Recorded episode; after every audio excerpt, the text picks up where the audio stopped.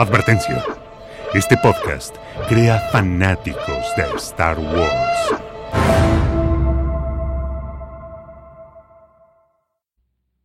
Somewhere in space, this may all be happening right now.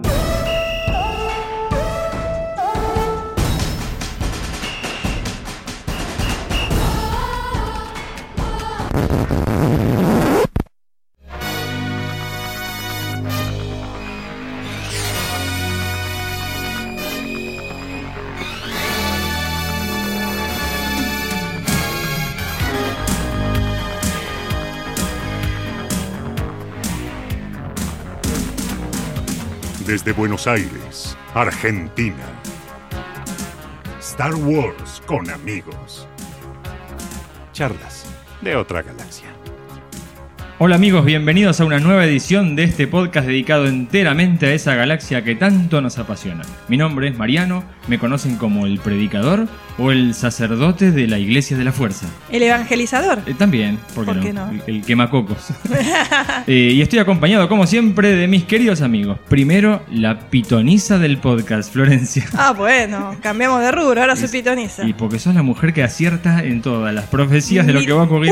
Últimamente, ¿sabes La qué? Sí, y este tráiler te digo que. Sí, bien, bien, sí, sí, muy sí, bien. sí. Eh, Nico hoy no nos ha podido acompañar, tiene que hacer un trabajo, así que se va, seguramente se va a unir un poquito más tarde. Pero tenemos al gran muleto.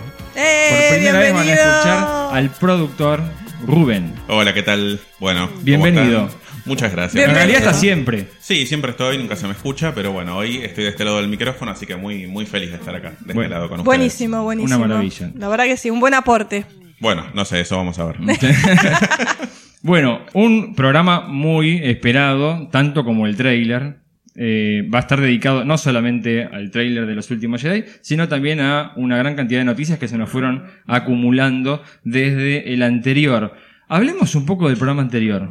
¿sí? Qué momento, qué programa fue ese. ¿eh? Programa dedicado a la amenaza fantasma. Impresionante la repercusión que tuvo ¿eh? en todos los lugares. Mucho mejor de lo que nos esperábamos. Sí. Yo esperaba un poquito más de, de- dije, de- de agresión. lluvia de insultos. Totalmente, pero no, bien, nuestros oyentes se comportaron, la verdad que muy bien, muy, Sí. muy bien. Gente de todo, que, que le encantó el podcast, Sí. que, que, que bueno, que se vio reflejado en nuestras opiniones. Igual me llama mucho la atención porque recibimos mensajes del tipo, che, le pegaron mucho. O mensajes de, che, le pegaron poco. Claro, no hubo punto medio. No, no, es increíble. Eh, eh, Es muy variado el, el universo del fandom, pero lo bueno es que tuvo muy buena, muy buena repercusión y muchos que se animaron a escribir. Así que eh, felices, felices que les haya gustado y los hayan disfrutado tanto como nosotros. Bueno, dedicatoria. Tenemos que dedicar, queremos dedicar este programa a nuestros oyentes tanto de México como de Puerto Rico. La, verdad que han tenido una temporada muy complicada. Eh, terremotos por un lado, huracanes por el, por el otro. Eh, de hecho, hay zonas que siguen estando devastadas. Tenemos eh, oyentes en Puerto Rico que seguramente siguen con este problema de que no tienen, no tienen luz, no tienen internet. Y es algo que les va a llevar mucho tiempo, meses, tal vez más de un año. Eh, y bueno, con una situación política muy complicada, medio de abandono por parte de- del gobierno de Estados Unidos. Así que bueno, muchísima fuerza para nuestros amigos oyentes, tanto de, México como de Puerto Rico. Esperamos que las cosas se vayan solucionando, volviendo lentamente a la normalidad. Y bueno, el mayor de, los cariños, obviamente, para, para todos ustedes. Vamos a pasar a la parte de saludos. Eh, como decíamos, mucha repercusión, mucha gente que nos escribió. No vamos a nombrar a todos porque se nos va media hora de- del programa. Pero bueno, habíamos, habíamos mencionado este tema de que poco comentario de chicas. Sí, por suerte muchas chicas se animaron a escribir. Así que particularmente saludamos esta vez a Celia, que nos escribió por Facebook. A Florencia, que no es Flor. No soy yo, Florencia- aclaración. Florencia A, que nos escribió por, por Twitter. A Hija Fruta por iBox, que también se. Igual ella nos sigue hace, hace tiempo. Desde España, sí, Sí. nos sigue desde el principio. Eh, Obi-Wan nos escribió y nos dijo que en su casa hay dos chicas que también nos escuchan. Así que. No sabemos si por la fuerza o porque quieren. claro, les impone el audio. Eh, bueno, y obviamente Patricia, nuestra madrina, nuestra adorada madrina, que siempre nos escribe además por email. Así que bueno, a todas ustedes gracias por estar ahí y, y animarse, empezar a, a compartir con nosotros. Bien las chicas, ¿eh? Sigamos adelante que hacemos, hacemos historia en esto. Bien, bien, tal cual. Bueno, el tema de hoy entonces, como habíamos anunciado, va a ser análisis del tráiler de los últimos Jedi y noticias galácticas varias. Empezamos por eh, el análisis del tráiler. Cabe, la aclaración, spoiler alert. No es en realidad un spoiler tampoco. Ya lo habíamos charlado la otra vez, esto de si cae o no un spoiler. El tráiler claramente fue eh, lanzado de manera oficial. Son imágenes seleccionadas por Lucasfilm para que nosotros disfrutemos. Pero hay mucha gente que no ha querido ver el tráiler. Habíamos hecho una encuesta hace un tiempo. Habíamos Sí, en preguntado- Twitter. Sí, Sí. sí, sí, sí. Habíamos preguntado si se iban a animar o no a... La mayoría dijo que sí, que iba a verlo igual. y es que es muy difícil. Es muy difícil aislarse. Sí, es muy difícil Aparte, contenerse. sabiendo que estás viviendo en una sociedad llena de redes sociales, que si vos no ves el tráiler, en algún momento algo vas a enterarte. Tal cual. Y de la peor manera. Tal cual. Así sí, que- además, hoy en día la gente ya usa imágenes y GIF Sí. animados sacados del trailer. Es muy complicado aislarse, ¿no? Es, es como ponerse a hibernar Sí. hasta diciembre. Bueno, lo que pasa es que también todo esto vino motivado por las declaraciones de Ryan Johnson y de Mark Hamill en Twitter que Sí. dijeron no miren nada, traten de llegar frescos a diciembre. Sí. Imposible. Imposible. Hacelo vos, Marjamil. Y hacelo bueno, vos. después, después este, se arrepintieron y dijeron mírenlo, mírenlo. Tal cual. Eh, y también hay otro segmento de gente que dijo, voy a ver el tráiler, pero lo veo una vez o dos y después no quiero saber más nada. No quiero- Imposible tampoco. Eh, ¿Cómo haces? complicado. Eh, ¿Cuántas- La verdad. A ver, con una mano del corazón, ¿cuántas veces lo vieron, chicos? Para ir a cuenta. Sí, entre 15 y 20 seguro. Yo también. Sí. Yo también. Estoy, estoy por ahí. Reconozco que fue, sí, mucho. Eh, y lo ves cuadro por cuadro, lo ves despacio, lo ves Sí, este, sí, completo. sí, sí, sí, eh, lo vi subtitulado, doblado. Total. En inglés. en todas sus versiones. Todo es una buena excusa. Así que bueno, en el caso de que no quieran enterarse de nada de esto, por favor eviten entonces esta, esta parte de la charla, porque vamos a entrar en un nivel de detalle un poco más profundo. Adelante, ni más adelante hablaremos de las noticias galácticas. Bueno, eh, hablemos de nuestra primera impresión. ¿Qué, qué nos pareció? ¿Cómo fue esto de estar esperando? El, el trailer lo veníamos esperando desde agosto. Yo me acuerdo que Mm, charlábamos sí, mucho, y decíamos, va a salir el For Friday y entonces las figuras, muchas figuras, son de cosas que no vimos hasta ahora. Lo más claro. lógico es que salga el trailer y las presente antes de sacar esas figuras al mercado. Pero a veces lo más lógico no es lo más No, común. No, eh, últimamente. Lo más lógico es lo más ilógico, Sí, capaz, o al revés. Eh, así que pasó agosto y no lo tuvimos, pasó septiembre, no tuvimos noticia. Y la noticia más fuerte llegó de un tuit de Mark Hamill que medio que se le escapó que el 9 de octubre íbamos a tener, estuviéramos atentos. ¿Se le escapó o fue a propósito? eh? No sé, No sé. no sé. Él, él es uno de los más eh, moderados y los más controlados al momento de Sí, es cierto. eh, escribir o dar una entrevista. es cierto. Pero escribió el tuit y lo borró. ¿Ah, sí? Sí, sí, sí, lo borró muy rápido y ahí quedó entonces si iba a ser el 9 o el 16 de octubre y por suerte fue el 9. En el entretiempo de un partido de fútbol americano, Ay, Dios. eh, Bueno. entendí por qué no veo fútbol americano. Sí, varios entendimos eso. Aburridísimo. Sí, además llegaba sí. el, el halftime y no llegaba más en realidad. Sí. Era como que se extendía, Sí. extendía, se frenaba el reloj, se frenaba Es el esa reloj. modalidad de deporte norteamericano como el básquet que, que para en el tiempo cada vez que hay una lesión o un Exacto. Tal tiempo cual. técnico. Yo, y- la verdad que reconozco que no, no veo, nunca vi fútbol americano, Sí. solamente cuando tenemos un trailer de Star Wars, como pasó con eh, Sí. Despertar de la Fuerza. Es incomprensible el deporte. muy, muy cortado. Sí, Muy cortado, o sea, no tiene fluidez. Sí. Uno acostumbrado a ver un partido de fútbol o de rugby que tiene fluidez. Esto era como una cosa que decía un minuto, un minuto que no pasa más. Claro, tal cual. Pero bueno, eh, fue una de las pocas veces en nuestra vida donde veremos fútbol americano y estábamos ahí contando los segundos para llegar a el tan esperado tráiler. Sensaciones. Sensaciones, bueno, mucho hype, obviamente. Sí. Y bueno, no sé, decir que fue impactante, choqueante, es pecar de reiterativo. Sí. Creo que a todos nos voló la cabeza. Sí. Eh, fue muy fuerte, me pareció largo, largo bien. Sí. Largo bien, no largo que me pareció una cosa pesada. Sí. Me pareció buenísimo, muy bien, eh, muy bien aprovechado. Eh, bueno, ya vamos a hablar un poquito más de la edición, cómo Sí. fue editado, pero me encantó, me encantó la verdad y, y creo que eso es una obviedad para todos. Lo que sí quería eh, decir, porque esto está justamente en relación con nuestro análisis, que creo que el tráiler tiene que entenderse dentro de un contexto determinado. Eso es lo que a mí me pareció, como que hay un montón de cosas que tenemos que verlas dentro del contexto de las declaraciones, declaraciones de Ryan Johnson, declaraciones de los actores, las opiniones, nuestras propias opiniones también, y también los antecedentes que estamos viendo en Disney en este nuevo canon. Claro. O sea, me parece que son tres cosas fundamentales para tener en cuenta cuando vemos el tráiler. Declaraciones de Ryan Johnson son, la verdad que todo lo que dijo Ryan Johnson a mí, yo lo encontré en este tráiler. Bien. Por lo menos casi todo. Bien. De los actores también, los actores dijeron muchas cosas, sí, cómo iba a ser esta nueva historia. Las Me- entrevistas y sí, todo lo que me parece que se está cumpliendo, ¿eh? Ok. Y también las opiniones que, como dijo Mariano, la pitoniza del podcast ya había dicho, que Es cosas cierto. que yo misma me di cuenta mucho antes y que me parece que se está cumpliendo como lo veníamos viendo. Bien. Y obviamente este antecedente del nuevo canon Disney, chicos, Claro. que hablamos siempre, y que vamos a volver a hablar hoy seguro. Bien, bien, genial. Eh, se puso muy de moda esto de la reacción a los trailers. La gente que se pone una camarita y se filma. eh, mucho se nota que está medio armado.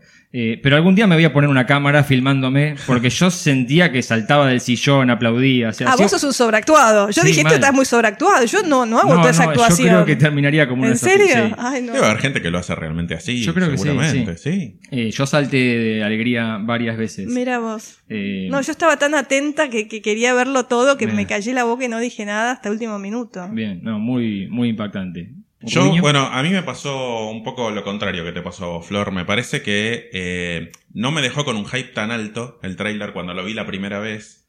Tal vez porque me recordaba las emociones o las sensaciones que tuve con el primer teaser y que fue en un ámbito muy especial como la Celebration, ¿no? En el que al estar rodeado de fanáticos y, y vivir todas esas sensaciones y emociones, las imágenes llegan más y, y pegan mucho más en el corazón, ¿no? Sí. Con lo cual no fue, no me generó un hype terrible. Eh, también creo que la edición que vos mencionabas recién eh, es especial. No tiene una edición épica como tienen los otros trailers. Con la música, con... Es como que la música acompaña de una manera diferente. Sí, No sé, esa fue mi sensación en la, en la, primera, la primera vez que la vi, ¿no? sí. Después, en las sucesivas veces que, que la seguí viendo, cada vez me fue Es elevando que- el hype más y es más. que me parece lo que dijiste vos es cierto. Acá no hay un sentido de épica. Acá hay un sentido más de contar una historia. Sí. Exacto. Mucho más íntima. Sí. No tanto de épica, de, de mostrar imágenes eh, fantásticas y explosiones y efectos. No, acá hay una cuestión de, con- de algo mucho más interior. Sí. Contar una historia interna y es mucho más intimista en ese sentido el tráiler. Claro, exactamente. Eh, así que bueno, eh, ¿les parece si lo vemos de vuelta antes de empezar Sí, con el análisis? Por favor. Bueno, dale.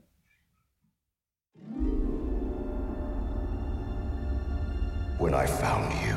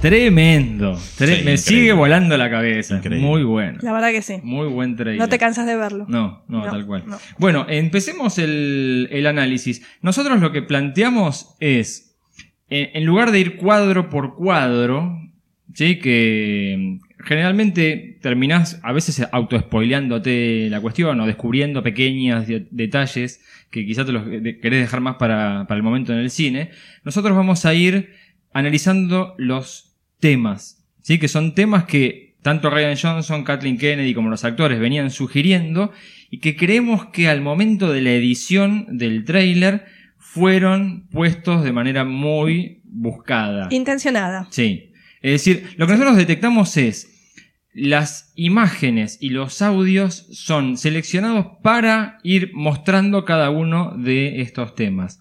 El que se asusta. ah, La primera reacción de la mayoría de la gente fue: Este tráiler es demasiado spoiler.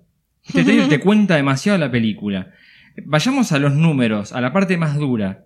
¿Cuánto dura el tráiler? 2 minutos 35 segundos. Vi- Me suena ese número. ¿Por qué será? Me suena ese número. Ryan Johnson es muy juguetón. Sí. A mí me parece que es muy juguetón y le gusta jugar con este tipo de cosas. La película dura. Dos horas 35 minutos. Exacto. ¿Sí? Bueno, ya sabemos, Ryan Johnson lo que tiene es siempre dar, mandar mensajes dentro de un mensaje, lo que se llama comúnmente el metamensaje. Totalmente. Eh, este, esta, esta dinámica en eco de Sí. Ryan Johnson es muy típica de su trabajo y está muy bueno que lo veamos acá, que lo replique en esta película que está repleta de Tal cual. metamensajes. Tal cual. Así que me parece fantástico que ya desde el inicio el tema de eh, jugar con los tiempos es fantástico. Sí. Porque te da a entender que esta película tiene varias lecturas. Bien. Eh, eso lo vamos a ver- ir viendo, pero Bien. creo que hay una lectura muy superficial y otra un poquito más profunda que es la que nos interesa más también. Bien. Decimos 2 minutos 35 segundos duración del tráiler. Es decir, que lo que vimos en este tráiler, que muchos se asustan y dicen es muy spoiler, representa el 1,6% de la película. No es nada. No es nada, ¿sí? no es nada. Lo que vimos no es nada comparado con todo lo que vamos a ver. Entonces, no se asusten tanto, tranquilos. Tenemos muchas sorpresas por delante. Y como decimos, nos parece que eh, las imágenes fueron elegidas específicamente, y hay, hay momentos en los que es muy obvio, para sostener ciertos temas. Totalmente. ¿sí? Pero Ujú. nos vamos a llevar muchas sorpresas comparando lo que estamos viendo con eh, la película final. Digamos que te da el tono de la película. Sí, Te da un tono. Tal cual. Por ahí no te está contando la historia exactamente, pero te da hacia dónde está apuntando. tal cual. Otra cosa, a diferencia de nos habíamos quemado con leche con Rogue One. En Rogue One, mucho trailer con imágenes que después nunca salieron. Recordemos que Ryan Johnson ya terminó la película. Ya terminó de editarla hace unas semanas. Ya entregó el producto final. Esto que estamos viendo para mí es todo imagen de la película. Yo también creo lo Sí, mismo. claro. No nos va a pasar lo mismo que No, Rogue no, One. yo creo lo mismo. Bien. Yo creo lo mismo. Bueno, los temas que vamos detectando y que van avanzando con el trailer. El primero es Kylo y la primera orden. Sí, es lo que se ve en la primera secuencia de imágenes que vemos en el tráiler. Exacto. La primera imagen que vemos es un Kylo que está ahí En una postura muy Anakin Skywalker. totalmente. Esa, ese plano Sí. de atrás, mirando hacia el exterior en una posición bastante pensativa y reflexiva. Sí, Y también otra cosa importante que me hace eco esto con la misma postura de Kylo en The Force Awakens. Eh, Cuando- sí, no tenía las manos en la espalda, creo. No, pero esa postura contemplativa y eso yo- cuando se acuerdan cuando esta es la destrucción Cuando de- dispara Star Killer, está claro cuando dispara Star Killer que bueno que él se había opuesto primeramente a esa demostración de poder. Y cuál es la sensación que a mí me da me da una sensación de aislamiento tengo la sensación de que él se aísla de las decisiones de Bien. la primera orden y por lo tanto me parece que esto ya lo vimos en The Force Awakens Bien. en Despertar de la me, Fuerza me encanta, pues planteamos este tema y lo sacamos todo en un solo cuadro. pero es que Pero es verdad, el es- cuadro resume todo. es que es un cuadro de aislamiento Sí. él está mirando desde afuera algo que pasa Bien. y sin él participar. O sea, es una, una, una sensación que a mí me da lo mismo cuando yo vi The Force Awakens. Cuando dispara Star Killer, él mira todo desde afuera, en Sí. ningún momento está metido en la situación. De hecho, se, después se ve cuando Hux da su discurso famoso, Sí. tan criticado, él no está presente ahí. Tal Hay como una sensación de que él siempre está afuera, que De ve que todo. afuera. Sí, que yo no comparto, no comparto las decisiones de la primera orden. Bien. Lo que estamos viendo en la imagen es, él está eh, delante de un ventanal y del otro lado lo que vemos es como una gran fábrica de vehículos y de naves. Esa fábrica es la nave nodriza de Snoke. Es el Supremacy.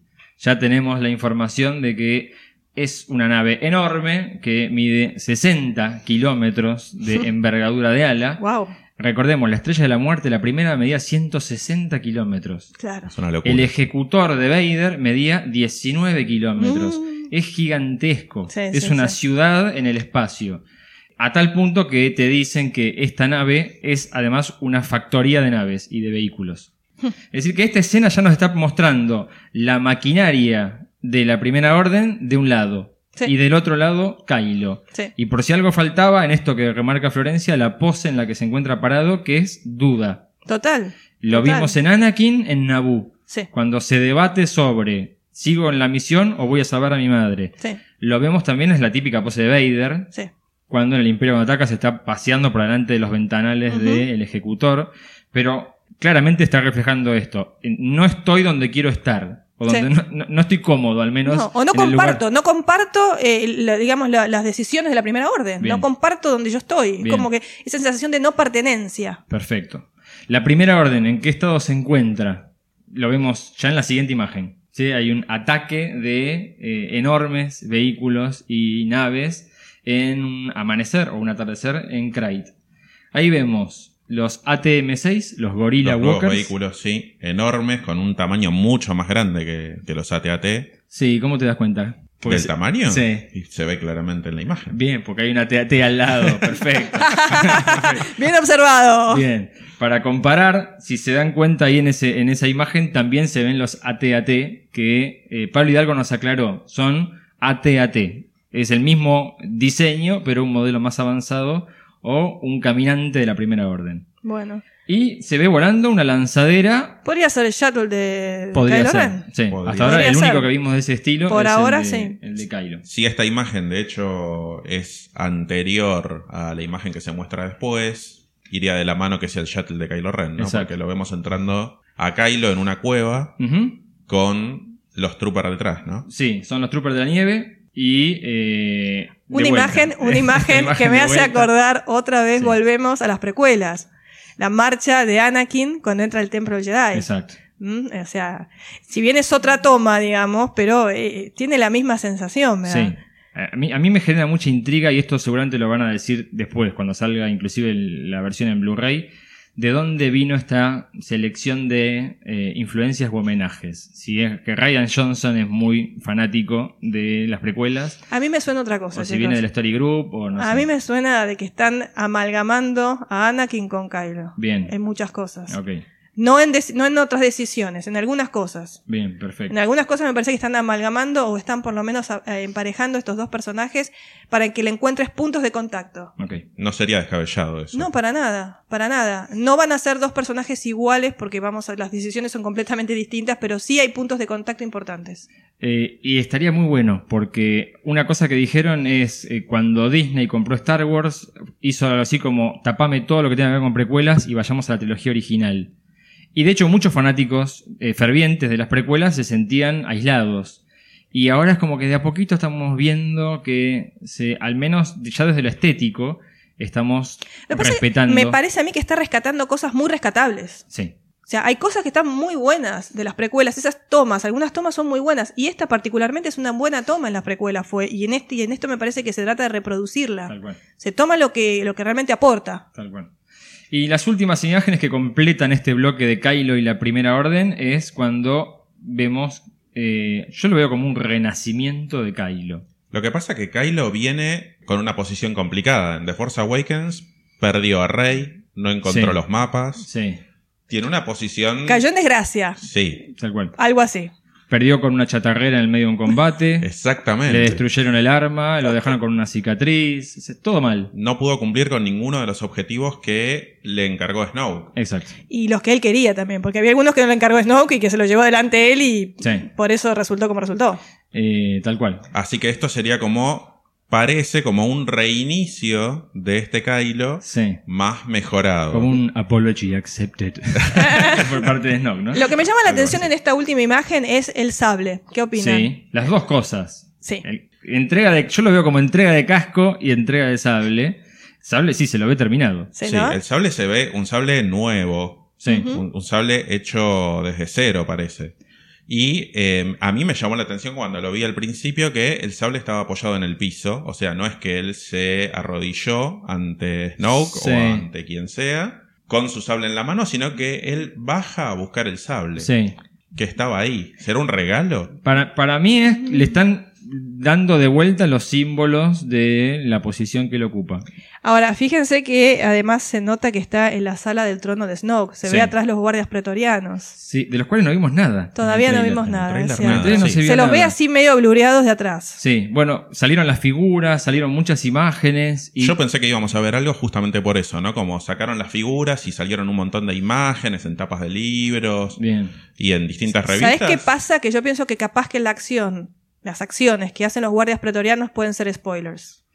Puede ser, o puede ser que ocupen muy poco tiempo También. de pantalla, o que se estén guardando todo lo nuevo para un segundo tráiler. Porque en este vimos personajes eh, de la trilogía clásica y los que conocíamos del Despertar de la Fuerza, pero no agregaron nada o muy poquito de los nuevos. Es cierto. Sí, y, Capaz y que algo lo que también sucedió en este tráiler es que todos o casi todos los planos son muy cerrados.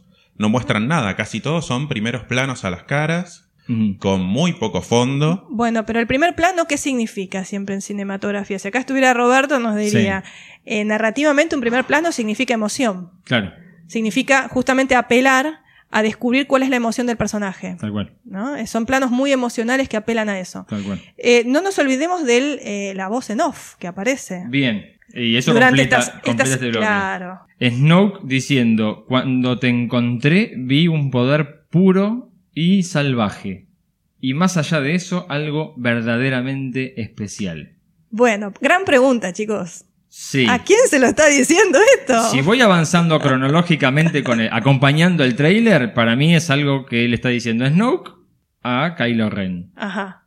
Eso sí vamos al tráiler. avanzando con el trailer. Claro. Después veremos si retrocedemos más Pero- adelante. Ese es el tema. Es como que la imagen va por un lado y por Sí. ahí el audio va por otro. No es la primera vez que lo hacen. Por supuesto que no. No es la primera No, vez que y, lo hacen. y cuidado porque estos audios pueden llegar a no estar en la película. Pueden ser audios grabados especialmente para el tráiler. No sería la primera vez que lo hacen tampoco, Sí, claro. es cierto. Muchas ve- bueno, en, en los trailers del Despertar de la Fuerza hay mucho audio de, de Kylo, de Snoke, de más Kanata que No parece No después parece. en la película. Sí. Claro. Pero ¿por qué eh, yo digo esto también? Porque hay un, es interesante la línea que dice cuando te encontré. sí. Eso a mí me llama la atención, porque, por ejemplo, si hablamos de Kylo, ¿cuándo lo encontró? Si sabemos que él sabía de su existencia mucho antes de su nacimiento. Eso es lo que se dice en Bloodline también. Sí, sí, no me acuerdo esa parte. Lo que sí me acuerdo es en la película, en El Despertar de la Fuerza, que Sí. Leia habla de Snoke. Sí. O sea que hubo... Sí. algún- Hubo, claro, una... Y, de- Eh. y después cuando te encontré, y si se lo está diciendo a Rey, Podría ser. Veremos, ¿Cuándo- veremos cuándo- más adelante. por, por cómo van las imágenes, es Claro. un audio que es compatible con lo que estoy viendo. sí, por, Por ahora. ahora, ¿Sí? Sí. Pero si se lo está diciendo a Rey, quiere decir que la encontró ¿En qué- antes de que la. Ah, eh, Ah, ahí pues- estaría dándonos una pista de algún tipo de eh, relación Bueno. de Rey con, ¿no? En definitiva, es un audio que engancha muy bien con las imágenes Sí. que estamos viendo, pero que podría llegar a utilizarse en otro contexto. O sea, a ver, ¿a quién otro se lo puede decir? O es a Kylo o a Rey. No hay otras opciones en este. Bueno, sí. Digo, no sé, yo no las veo. Podría ser, podría ser. Bueno, entonces claramente este primer bloque de escenas nos presenta esto. Un Kylo que se siente debilitado, que ha fallado, como dice Rubén, en todas las tareas que le habían encomendado. Lo que le dijo Han Solo, sos una herramienta, no sos importante para Snoke, sos un arma más de todas las que estás fabricando ahí en la nave, del otro lado de la ventana. Cuando no te necesite más te va a descartar. Bueno, Eh, pero. Yo creo que todo eso es lo Mm. que Kylo está sintiendo. Es muy este probable, momento. pero es muy probable que todo eso se desarrolle en esta película. Claro, Esa sensación de desilusión, claro. ¿no? De, de darme cuenta dónde estoy parado. Bien. Y el otro lado, la primera orden lo vemos, que está en su momento de mayor esplendor, ha tenido el gran éxito. Barrió de la galaxia a la Nueva República. Está en el momento de mayor militarización, ya no tiene que ocultarse, ahora se muestra. Es como el imperio cuando utiliza la estrella de la muerte en Alderaan. Pero ¿sabes qué es lo que me, a mí me suena a estas imágenes? Una dicotomía. Por un lado, es como que la primera orden cobra poder, importancia, fuerza. Tienes un Kylo disminuido. Sí. Que al mismo tiempo va, va drenándose de fuerza. Sí. Tiene cada vez menos fuerza, está cada vez más inseguro de su posición, su pertenencia en la primera orden. Sí. Como que hay una dicotomía, por lo menos podría llegar Pero a es verse algo acá. parecido, sin caer en esto de, che, no será una copia del Imperio de Ataca. Es algo parecido al camino que hizo Vader. Porque Vader era la mano derecha más importante del emperador hasta la inauguración de la Estrella de la Muerte, que es el momento de comienza la parte más militar y la fuerza empieza a decaer y empieza él a, bueno, me revelo ante el Bueno, emperador. pero volvemos a la idea esta de que Anakin y Kylo están siendo emparejados. Sí. Son dos figuras que se están como creando un camino muy parecido. Sí. Un destino muy, muy similar. Si Sí. bien las decisiones van a ser otras, me parece que va a venir por otro lado, pero las, figu- las dos figuras son, son similares en Sí. algunos puntos. Sí, y bueno, el gran peso de que Kylo se está dando cuenta de que lo que le dijo Han Solo era todo acertado. Y sí. Bien, siguiente bloque de eh, escenas tiene que ver con la relación entre Rey y Luke. Y lo que ya nos habían dicho, esta película termina exactamente donde, perdón, comienza exactamente donde terminó la anterior. Ese momento en el que Rey le entrega el sable de luz a Luke. Ahora vemos, en, en el reel habíamos visto esto como se estaba filmando. Ahora vemos la escena terminada y vemos la mano robótica de Luke. Tremendo los efectos especiales. Impresionante como quedó esa mano, es increíble, no parece para nada CGI. Sí. Impresionante realmente la calidad de... Eh, pero eh, tiembla De la mano. ¿sí? Es una mano hecha mecánica y te transmite lo que está sintiendo Luke en ese momento, que debe ser esta cosa de eh, se me vino todo el pasado de golpe. Y la cara que pone en la siguiente imagen, la verdad que no es muy risueña. Sí, sí. Es una cara como de preocupación. Es una cara de como no estoy listo para lo que acaba de golpearme la puerta. Como, a ver, ¿para qué viniste? Claro, de, de hecho hubo un TV spot que salió poco tiempo después que, que este. Ajá. en el que aparecen algunas escenitas y una, creo que la única línea de diálogo La que única, tiene es sí. esta, que le, le dice directamente, ¿qué haces aquí? Sí. Típico, tip- tip- a ver, típico saludo de un padre a una hija, ¿no les parece? Sí, sí, tal cual. Estas son horas de llegar. Pero el ¿qué haces aquí? me hace pensar que él sabía quién era, porque no le dice quién sos. Puede le dice, ser. ¿qué haces aquí? Puede, Puede ser, que sepa, puede ser que no, Es pero... algo que cuando charlamos de El despertar de la fuerza decíamos qué tipo de relación existe entre Luke y Rey. Sigue estando ahí. Yo creo que Luke está al tanto de todo lo que está pasando. Su aislamiento tiene que ir por- va por otro lado. No es que no me puedo ir de la isla, sino que es voluntario. Pero él está al tanto de toda la situación. Yo creo que también, yo creo que, para que mí sabe y, más eh, arrancando con esta primera A ver, frase. sí, yo también creo que sabe, pero no lo deja de sorprender algunas cosas. Sí. Como que no, no, no está muy contento de esta presencia de. Bien, ¿eh? bueno, de hecho, a mí lo que me genera estas imágenes que vemos en este bloque es no te voy a entrenar. No me diga, a mí también, ¿eh? Pero, pero, pero queda muy claro Sí, queda clarísimo. que, Sí. eh, de hecho, hay una foto que había salido en Entertainment Weekly, que es una foto de cuando la vi dije, esto no me termina de cerrar. Se lo ve a, a Luke saliendo de una de estas chocitas y Rey parada a unos metros. Y yo cuando veo, ¿se acuerdan la, Sí, la me foto? acuerdo. Cuando veo esa foto a mí me da como, eh, tiene una tacita de azúcar para prestarme. Parece como que viene a golpear al vecino. Eh, y me genera esta sensación de, hola, ¿qué tal? Compartimos la isla, pero yo no quiero saber nada con vos. Totalmente, pero escúchame, cuando vemos el entrenamiento de Rey, el entrenamiento entre comillas, Sí, es un entrenamiento en solitario. bien. Yo en ningún momento lo veo a Luke dando indicaciones de Exacto, nada. exacto. Lo veo que ella está con el sable, bla, bla, bla, todo bien, pero Luke lo ves a co- 400 metros mirándola de lejos. Sí, Exacto. es un ¿eh? espectador de lo que está pasando. Como que ella se mandó a hacer, a ver qué puedo hacer yo. Sí. De hecho, cuando va a ver los libros en este momento, está sola en ese momento. Después sabemos que está Luke, pero ella llega sola. Bien, sí, la vemos caminando hacia lo que... Es este árbol con Es- estos libros. Bien. Es- aparentemente ella, ella llega sola a este lugar. Sí, Y, y hay como una cuestión muy de, de, de eso, de que ella se está, la está rebuscando sola. a mí me, eh, me genera esa sensación de el maestro que no quiere entrenarla, pero se siente medio como intrigado. Totalmente. Entonces siempre está mirando de lejos, viendo a ver cómo evoluciona el aprendiz. ¿Ustedes se acuerdan lo que dijo Daisy Ridley en la Celebration? ¿Eh? Que él ya dijo, bueno, a veces cuando uno se encuentra o conoce a su héroe, las cosas no son como uno cree que son. Y que se desilusiona un poquito. Y esto obviamente me está dando esta pauta, Sí. ¿no? Por eso digo que hay que entenderlo dentro de un contexto, el tráiler. El contexto este de las declaraciones de los actores y lo- el director. Porque esto está claramente en consonancia con lo que dijo ella. Sí. ¿No? Esta, esta cuestión de yo pensé que eras una cosa y resultaste otra persona. Claro. ¿no? En definitiva, el encuentro que se da entre Rey y Luke no es el encuentro de Luke y Yoda en Dagoba. O al menos es lo que hubiese sido el encuentro de Luke y Yoda en Dagoba si no se hubiese metido Obi-Wan. Porque Yoda es como le dice, no te voy a entrenar, no, sos muy grande, no quiero saber nada. Es, es, eh, lo, lo quiere echar más o menos. Pero ¿sabes dónde queda más claro? En las próximas imágenes cuando ves la cara de Luke de miedo. Sí. Esa cara de espanto, de, de el, terror. El entrenamiento de Rey lo vemos en, en varias imágenes. En en una se ve esta cara de, de- de espanto de Luke, pero ve- la vemos entrenando sola. Eh, de hecho, cuando ahí, ahí la vemos con la piedra esa que muchos habían confundido. La con- famosa piedra que decía La que era Yoda. sí. Qué imaginación que tenemos los, Bueno. oyentes, los, los espectadores. La, la escena en la que golpea con el sable de luz y se frena perfectamente en el lugar. En el corte que tiene la, la piedra ya. O sea, esa piedra fue usada A mí me dio esa sensación. varias veces para entrenar. me A mí me dio la ¿no? Como sensación de que- La golpearon bastante seguido. Tal vez fue ella, que en los primeros intentos no se frena a tiempo y la va comiendo a la piedra, porque se la ve así como ahuecada, justo Puede en el ser, lugar donde, donde se frena exactamente. Eh, y ahí lo vemos a Luke mirándole, es, es tipo eh, Karate Kid, Sí. sí, un Pat Morita que está de lejos Sí. mirando, Sí. diciendo, yo no la entreno, esta piba no, No, no, tal no, cual. no da para lo que yo eh, pretendo de un estudiante. Y es como que cada tanto espía, mira a ver cómo, cómo le va yendo. Ahora, este entrenamiento del rey es por su cuenta. Yo creo que es por su cuenta.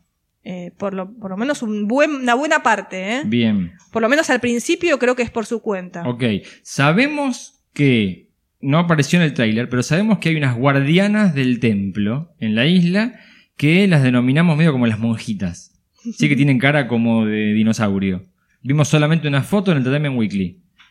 No sé si ellas podrían llegar a entrenarla. No, no creo, no creo que Creo que no. Yo no las Pero- veo, no los veo en ¿Qué otra Yo, posibilidad? yo creo que Luke esto vos, no- sí. vos lo comentaste en, en algún podcast. Este es un templo Jedi Sí. y ya hemos visto lo que pasa en los templos Jedi en Rebels, Es cierto. Sí. ¿no?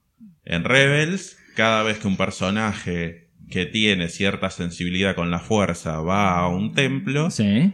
puede conectarse con personas que ya no están Bien. en este plano, ¿no? Podría ser. Bien. Sí.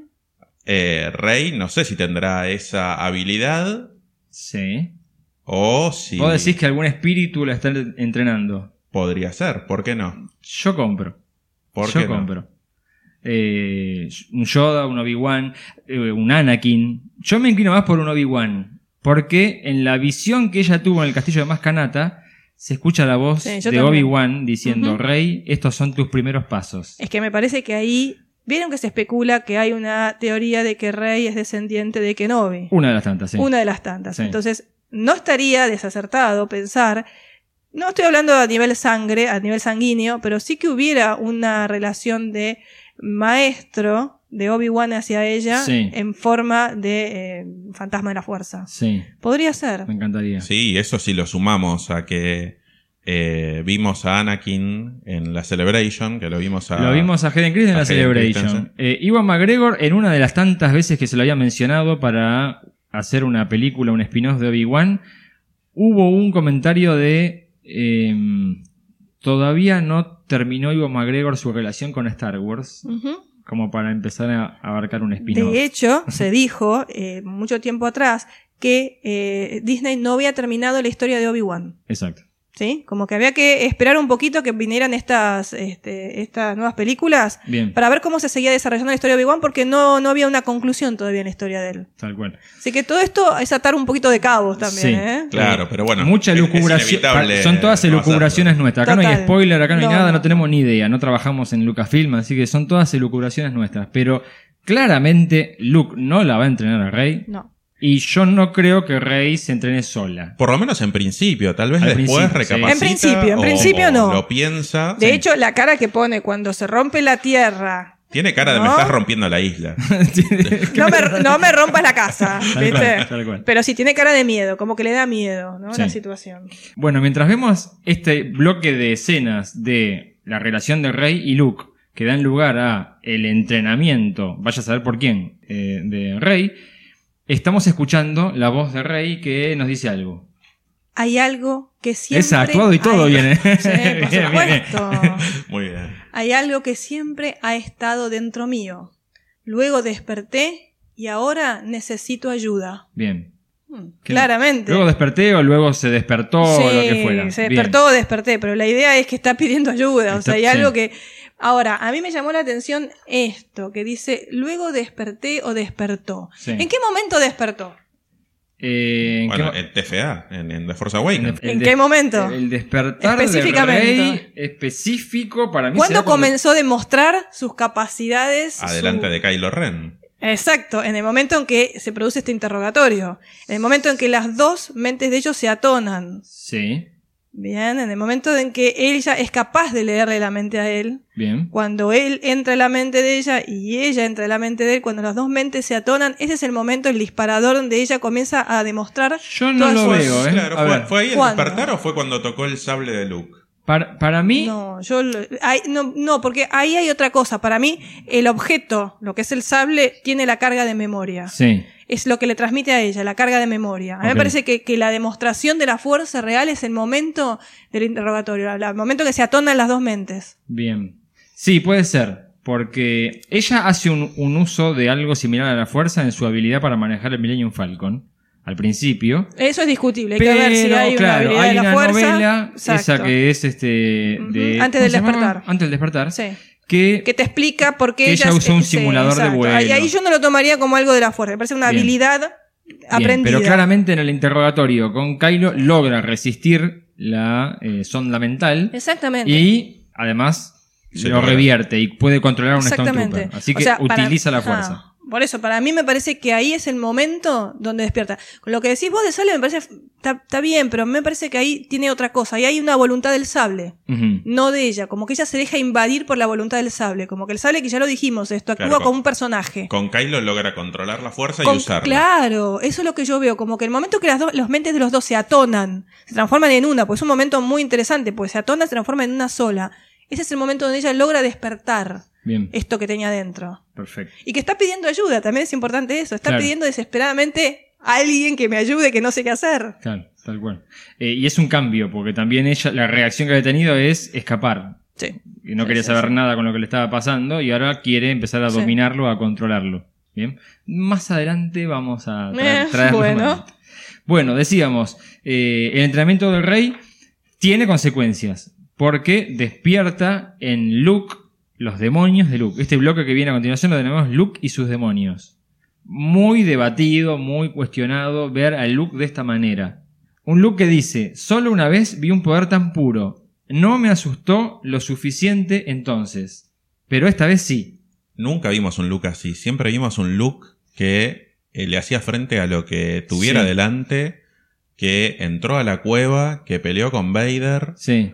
que resolvió siempre sus cuestiones y avanzó firme sin miedo. Bien. A pesar de que Yoda le dijo, en algún momento vas a tener miedo. se estaría cumpliendo la profecía de Se estaría Yoda. cumpliendo. Bien, ¿quién es este otro poder que, que vio antes, no? ¿Qué les parece? Eh, yo, yo lo asocio con Kylo. Yo también. Yo lo asocio con Ben Solo Yo también. en su momento. Porque el sí. emperador no, o sea, cuando el emperador le tiró los rayos, No, no, No, no, tanto. no, claramente sí. se refiere cuando entrenó a Kylo Sí. Y eh, vio un poder similar al que tiene Rey. ¿no? Bueno, ahora con esta, con esta línea de, de- de diálogo, de, de declaración que hace Luke, a mí me da a entender que estás viendo que Kylo y Rey tienen la misma capacidad de poder. Exacto. Bien, como que los que están emparejando como iguales. Bien. De alguna manera son iguales, de alguna manera tienen la misma capacidad de poder y la misma capacidad para el bien y para el mal. Bien.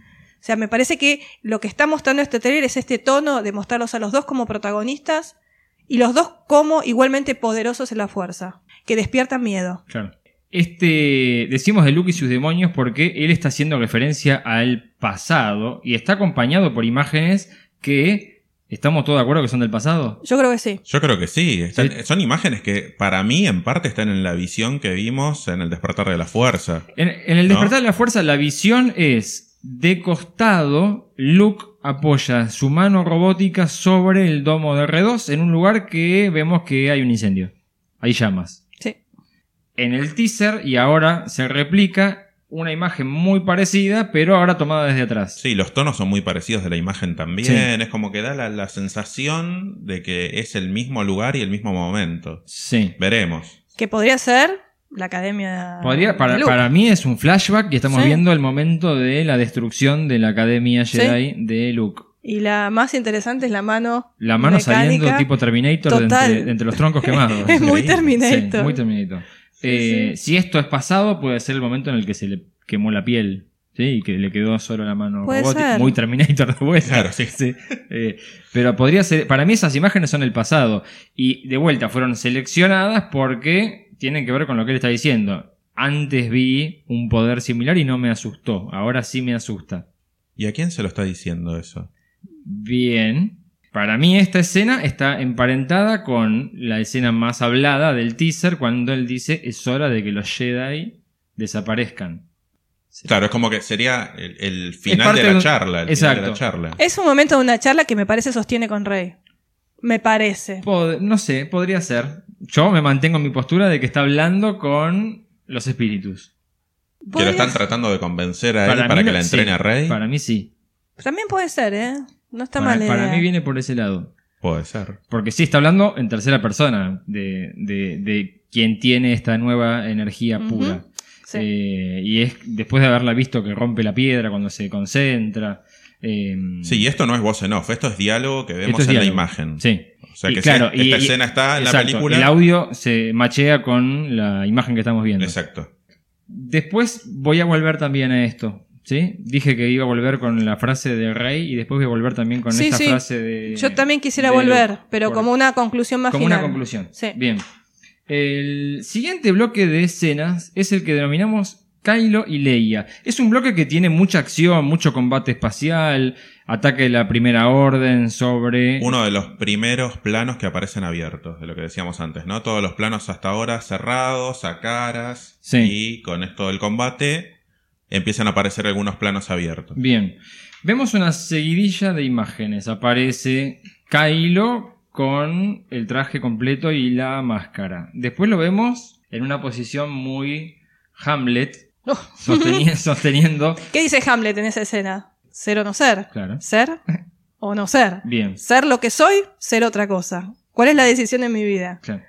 ¿A, a dónde tengo que ir? Tal De cual. hecho, se condice un poquito con el, el audio, ¿eh? Bien. También se condice Eh, con el audio. Y es una, es una imagen que va muy de la mano de él mirando el casco de Vader. Ahora el casco que está mirando es el propio. Exactamente, se está viendo él mismo. Sí. Es una introspección muy personal. ¿Qué camino tengo que tomar? Y la decisión que toma la vemos en esta misma escena. Lo, Rompe lo el casco contra la pared. Bueno, ahí está. ¿Qué, signifi- qué, qué les parece que significa esa destrucción del casco? Especialmente acompañado con lo que está diciendo. Sí. Que le- le- recordemos qué es lo que está diciendo. La voz dice, deja morir al pasado, mátalo si hace falta, solo así te convertirás en quien debes ser. Es una voz en off, ¿eh? También no vemos, no es un diálogo que seguramente no va a estar en la película. No sabemos. No, sabe- sabemos. Ni siquiera sabemos si se lo dice a sí mismo. No lo sabemos. Podría ser Sí. se lo diga a sí mismo o no. A mí lo que me llama mucho la atención es la selección de imágenes. ¿Qué es lo que tiene que matar? ¿Qué pasado tiene que matar? Bien. Ahí yo pienso, ¿qué pasado tiene que matar? ¿El pasado de Ben Solo o el pasado de eh, Vader? El pasado de su intención de ser Vader. Ok. ¿eh? Porque o sea, él- el pasado antes del despertar de la fuerza Exactamente. o lo que vimos en el despertar de la fuerza. Exacto, ¿qué es el pasado que él debe destruir? Porque por un lado dice mata el pasado y vos ves que destruye su casco. Y el casco es la representación de Vader. Bien. Es, la representación del pasado que vimos en The Force Awakens. Totalmente, Sí. es la representación de Sí. su ego que se quiere que quiere emular al abuelo, o sea, Bien. es, es la destrucción de sus propias aspiraciones. Si son aspiraciones muertas, ese es el pasado de él, es eso lo que tiene que destruir o es su pasado como Ben solo. Bien. ¿Cuál es el pasado que él debe destruir? Pero, pero, para meternos un poquito más la intriga, en las siguientes escenas Por supuesto. nos muestran el otro pasado. Por supuesto, Claro, porque esa claro. es la idea, es la dicotomía que hay en él. O sea, te está mostrando claramente esa dicotomía continua Este- entre qué pasado va a destruir, o el Claro. pasado de su aspiración a Vader o el pasado de Ben Solo. Claro. El casco nos muestran que lo rompe. Que lo Sí. estre- o no lo rompe o lo estrella no, no, habíamos pared. visto en el teaser el casco destruido en el piso. Sí. Así que esto puede ser justo la escena anterior. Puede que a dijimos en su momento puede ser un rechazo a la oscuridad. Bien, En su momento. Y ahí Kamen lo está mostrando que puede ser cualquiera de las dos cosas. bien. ¿sí? Eh, pero lo vemos que él está en el TIE. ¿Cómo se llama el TIE? TIE. Silencer. Silencer. Eh, está avanzando a través de una nave que es el Radus. También nos enteramos que esta, la nave capital de la Resistencia es la Radus, que hace referencia a One, ¿sí? al almirante que llevó a la flota rebelde a la batalla de Scarif. Vemos que está atacando, agregan la imagen donde se ve la mira de la nave y el cosito que dice dispará, dispará, Sí, dispará. el la primer plano, otra vez el tema de los primeros Sí. planos. Y ahí es lo que se discutió mucho, ¿qué es lo que tiene Kylo en la cara? Es un parche de Bacta. ¿Qué les Sí, parece? Sí, ponele que sí. Pues es- escuché que eran curitas espaciales, cualquier Bueno, cosa. podría ser. Hay algunos ¿Cómo memes que salieron con las curitas. Muy de Star Wars. gracioso, ¿Cómo pero para mí es que lo que eh, el Bacta es se un está curando del. del- el Bacta es un elemento propio del universo de Star Wars. Claro. Pare- Parecería una, una, una parche Bacta. Tal cual. ¿no? Eh, pero bueno, vemos que tienen la mira a el centro de mando de la nave capital. Tiene que disparar esta frase que está diciendo: Mata tu pasado para convertirte en quien debes ser. Y se corta la música. Y si viene el momento de duda, cuando Kylo y Leia se conectan. Esos primeros planos Sí. son La muy... interpretación de Leia, la interpretación de Leia con los ojos llenándose de lágrimas. Sí. Bueno, Está sintiendo que Kylo Sí. está ahí. Acá hay dos cosas. Increíble. Había algo que me gustaría destacar. Cuando yo hablé al principio de que este tráiler tiene diferentes niveles de interpretación. Hay uno que es superficial y el otro que es mucho más profundo, Dale. en mi opinión. Mucha gente, o por ahí creo que se interpreta como que, ah, este es el momento, la excusa perfecta. Matan a Leia y Leia no está en el episodio 9. Sí, la escuché. Sí. Sí. No. No. Recordemos, la película está exactamente como había sido pensada. No tocaron un segundo de película en función del fallecimiento de Carrie Fisher. Eso es por lo menos lo que nos dijeron. Sí, no, no creo que te mientan en eso. Pero no, bueno, no, no, no te van a mentir en eso. Más allá de O eso, sea, Mariano, más allá de eso, que tenés Sí. razón, o sea, en el mundo real, digamos, Sí. el mundo concreto nuestro y cotidiano, Sí, eh, no tiene sentido porque sabemos que ella sobreviviría, aparentemente, porque no lo tocan. claro, Claro, por eso, sí, por sí, eso te digo. cual. Pero en el mundo, digamos, in universe, como diría, Sí. ¿cuál sería la explicación? A Por un lado está el nivel de interpretación más básico que es, bueno, Kylo va a matar a Leia, completa su camino al lado oscuro. Claro. ¿Qué es lo que te muestra en un nivel un poquito más profundo? Es la lucha interna. La profundización del desgarro. De hecho, Ryan Johnson ya este, había hablado que iba a llevar a todos estos personajes a luchar contra sus temores más ocultos y más profundos. Claro. Y Nosotros dijimos que el- para mí el, el más fuerte fantasma que tiene Kylo es su madre. Y sí, es que él pensó que iba a lograr romper toda conexión con la luz matando al padre. Claro. No lo logró. No lo logró. Bueno, ahora tiene una segunda oportunidad, que es con su madre, mucho más difícil, porque esta usa la fuerza además. Así Bien. que la conexión es distinta. Bueno, entonces, ¿qué hace? Ryan Johnson, otra vez recordemos que nos dijo, lleva a enfrentarlo a un desafío más grande. Lo pone a prueba al confrontarlo con sus terrores más profundos, que es el enfrentar a la madre. Sí. No nos olvidemos que, eh, ¿se acuerdan cuando Chuck Wendig en 9%, un libro que a mí... lo tenés fresquito. Sí, lo tengo fresquito. Habla de la conexión que hay entre Kylo y Leia, que es muy especial, que es una Sí. conexión que no existe con Han Solo. sí. ¿Eh? Entonces, hay una conexión muy fuerte y por eso está bueno rescatar, que me parece que esta imagen lo que hace es mostrar el conflicto interno, Claro. otra vez, y la conexión en la fuerza que hay entre los dos. Claro. Que nosotros no lo vemos en, con Han Solo. No, no, ni hablar. Ni Mm, hablar. Que allá, acá sí hay una conexión muy fuerte y otra vez hace resu- eh, me resuena otra vez las, la- las palabras de Ryan Johnson, enfrentar a los personajes a sus mayores desafíos, a sus mayores, peores fantasmas, Claro, podría ser. tal cual. ¿eh? Entonces me parece que en un nivel bastante más profundo vemos esto, ¿no? El- el mostrar esta situación de desgarro, de lucha interna. Sí.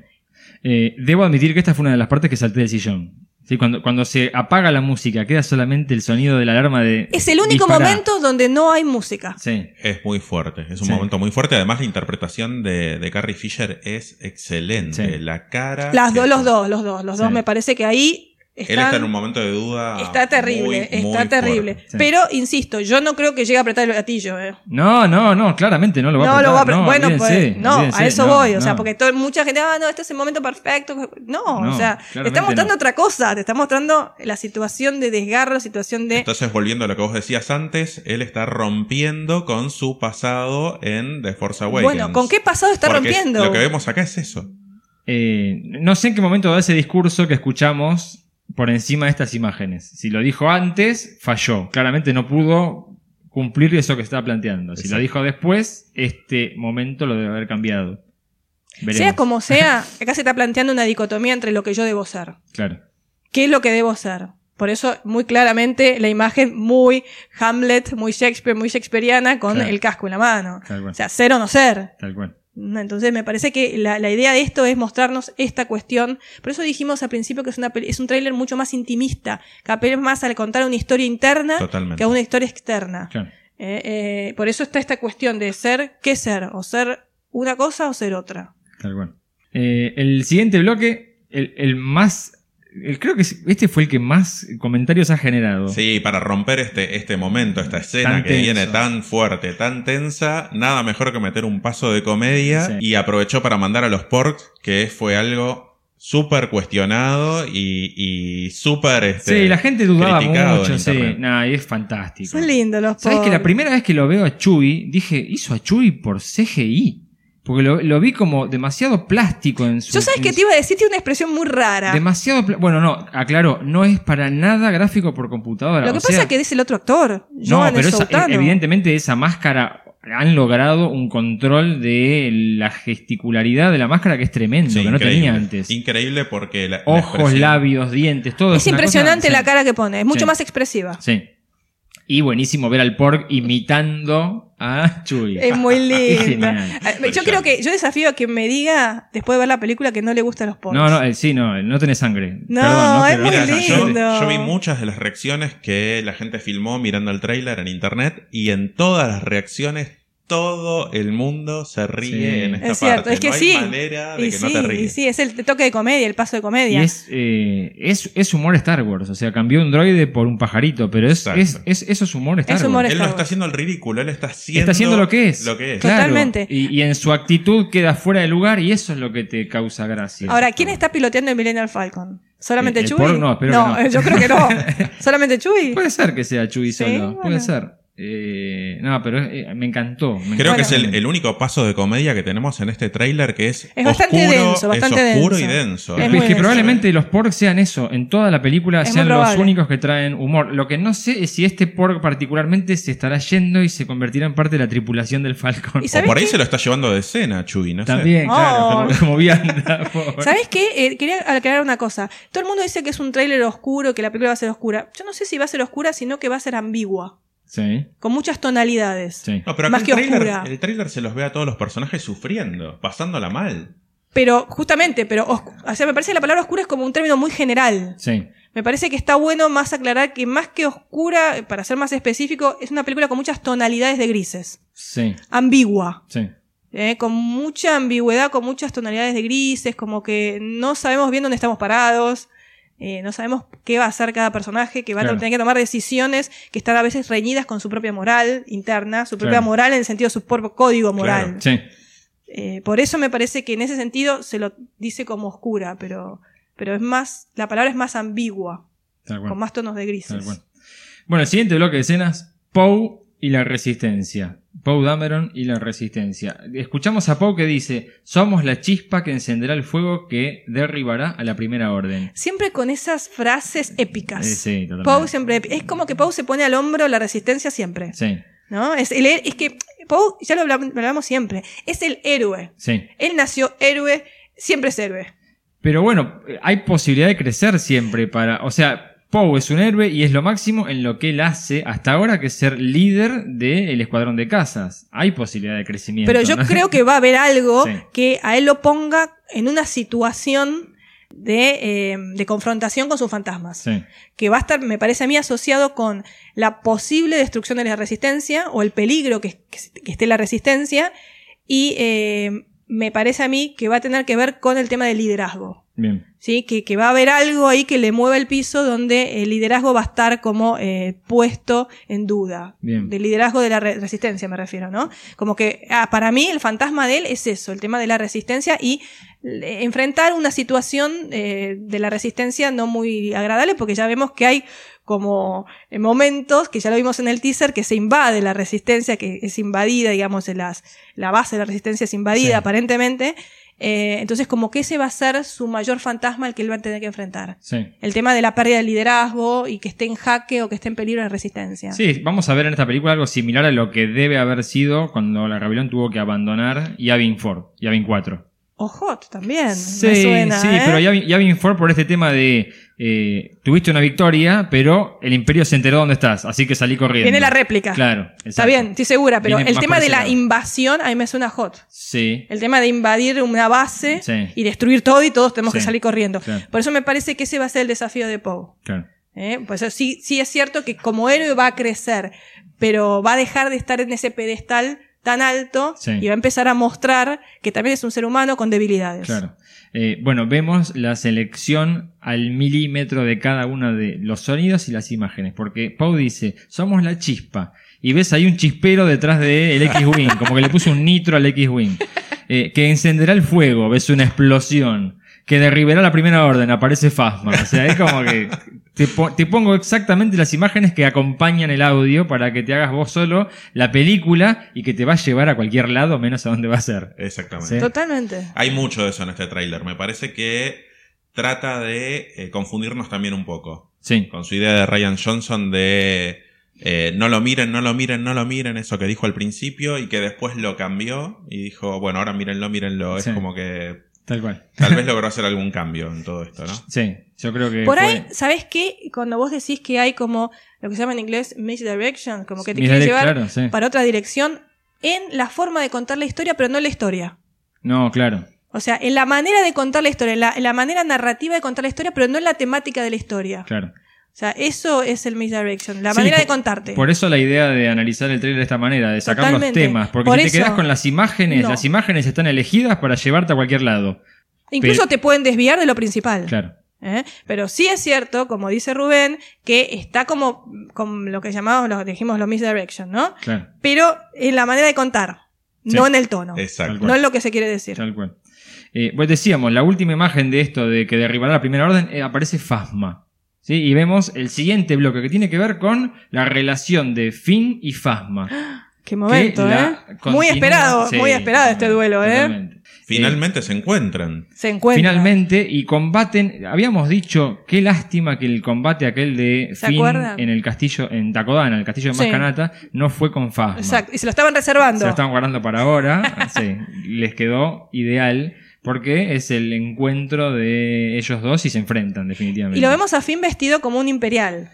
Como O imperial, bueno. Primera orden. Primera perdón. Primera orden. Muy parecido el, uniforme. Eh, no sabemos bien dónde está pasando esto. Finn en todos A- los planos mí- que aparece dentro sí. del tráiler está con cara de enojado. Sí. Está muy enojado. Sí, Está- sí, sí. sí, sí, sí. Muy serio, enojado. Yo eh, no, no quiero. O sea, si la ves cuadro por cuadro te das cuenta. O sea, no quiero spoilear. No. No, tampoco es importante. eh, Tampoco No, es pero importante. vos decís dónde están peleando. Sí. Se ve de fondo que hay de vuelta medio como una factoría de naves. Y de vehículos. O sea, claramente están peleando a bordo de el Supremacy. Es que de hecho él parece infiltrado, pareciera. Da la impresión de que está infiltrado. Eh, habían comentado, no esperen que esta película tenga ningún mensaje que haga referencia a la situación actual o cosas políticas o similares. Sí, sí, Star Wars nunca tuvo vinculación con realidades políticas terrestres. Bien. Y va a seguir, parece, en esa línea, ¿no? Bien, pero la nave se llama Supremacía y un soldado negro está viniendo a destruirla. Así que si no hay un mensaje político ahí, no Mira, sé. yo creo que hay muchos autores, muchos autores, como fue el caso de Tolkien y Lucas mismo. Bueno, Lucas mismo no, no negó nunca la alegoría. Sí, No la negó, me parece. Pero muchos autores, yo por eso me acuerdo del caso de Tolkien, siempre han negado que sus obras tengan una alegoría a la sociedad. claro. Yo creo que es imposible, porque estás viviendo en una sociedad y de alguna manera todo lo que estás viviendo inconscientemente está incorporado. Claro. Y cuando vos producís una obra, vas a producirla dentro de tus parámetros sociales, de un, en un momento y en un lugar y en una situación donde de alguna manera vas a reflejar tu propia sociedad y tus propios códigos internos. Y sí. Y eh, la historia, va a salir, la historia va a salir y todo el mundo va a decir, uy, esto quiere decir esto. No es que el autor lo haya hecho conscientemente. Claro. Es como un mecanismo muy inconsciente y muy personal de manifestarnos a través de historias nuestra propia conciencia. Tal cual. Pero bueno, esto ya lo decía Freud, lo decía Jung, lo decían todos los psicólogos. Siempre cuando hablamos o manifestamos nuestros pensamientos, nuestra historia, está reflejando nuestra propia conciencia, que a veces puede ser inconsciente. Tal cual. Bueno, el siguiente bloque eh, le pusimos como título la frase, porque la frase es, quizá la frase más fuerte de todo. Eh, o sea, Luke no habló en la película anterior, en el episodio 7, y acá cada vez que sale un trailer o un teaser, la frase la dice él. Pero son frases muy categóricas las que dice Luke. Tremendas. Esto no resultará como te lo imaginas. ¿A quién se lo dice? O, bueno, empecemos por ahí. ¿verdad? Yo empiezo que en parte se lo está diciendo al espectador. Sí, totalmente. En parte fue elegida especialmente para decirse al espectador y decirle, lo que estás viendo no es como va a ser. Claro. Es un metamensaje. Sí. Hay muchos metamensajes en Ryan Johnson, ¿eh? Tal cual. Eh, la, la imagen está editada para que parezca que él se lo está diciendo a Leia. Porque después de que él dice esto, aparece la cara de Leia, pero claramente están en lugares distintos, en tiempos distintos de Esto la película. para mí es acto y se lo está diciendo Rey dentro del contexto de la, Pareciera. de la narración. Pareciera. En un hay unas imágenes que después se la ve a ella saliendo del agua. Se, se tira al agua, sale del agua. Y la cara de Luke Es de no noche. y la cara de Luke no es de buenos amigos. Exacto. Podría llegar a ser en esa continuidad que se lo está diciendo al rey. O también se lo podría estar diciendo a Ah. un espíritu. De También. vuelta. También. O a alguien que está viniendo a... Bueno, a ver. Él está tirado en el piso y está lloviendo. Sí. Se parece mucho a la visión de Rey en el despertar de la fuerza.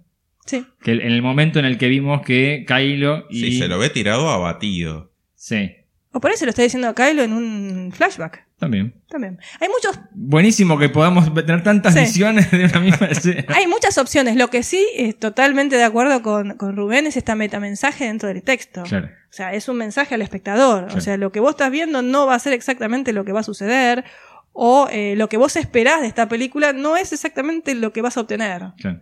Eh, entonces está muy bueno verlo de esta manera. A Ryan Johnson le gusta jugar mucho con estas Pero cosas. sí, el doble sentido, el metamensaje siempre está presente. Sí. Yo me acuerdo de todos los tweets de él. Y ¿se acuerdan que uno que rescatamos hace no mucho tiempo del hilo rojo? Sí. Sí, el famoso este, tweet que mandó él de la foto de un hilo rojo, que lo posteó no una vez, sino varias veces en Twitter.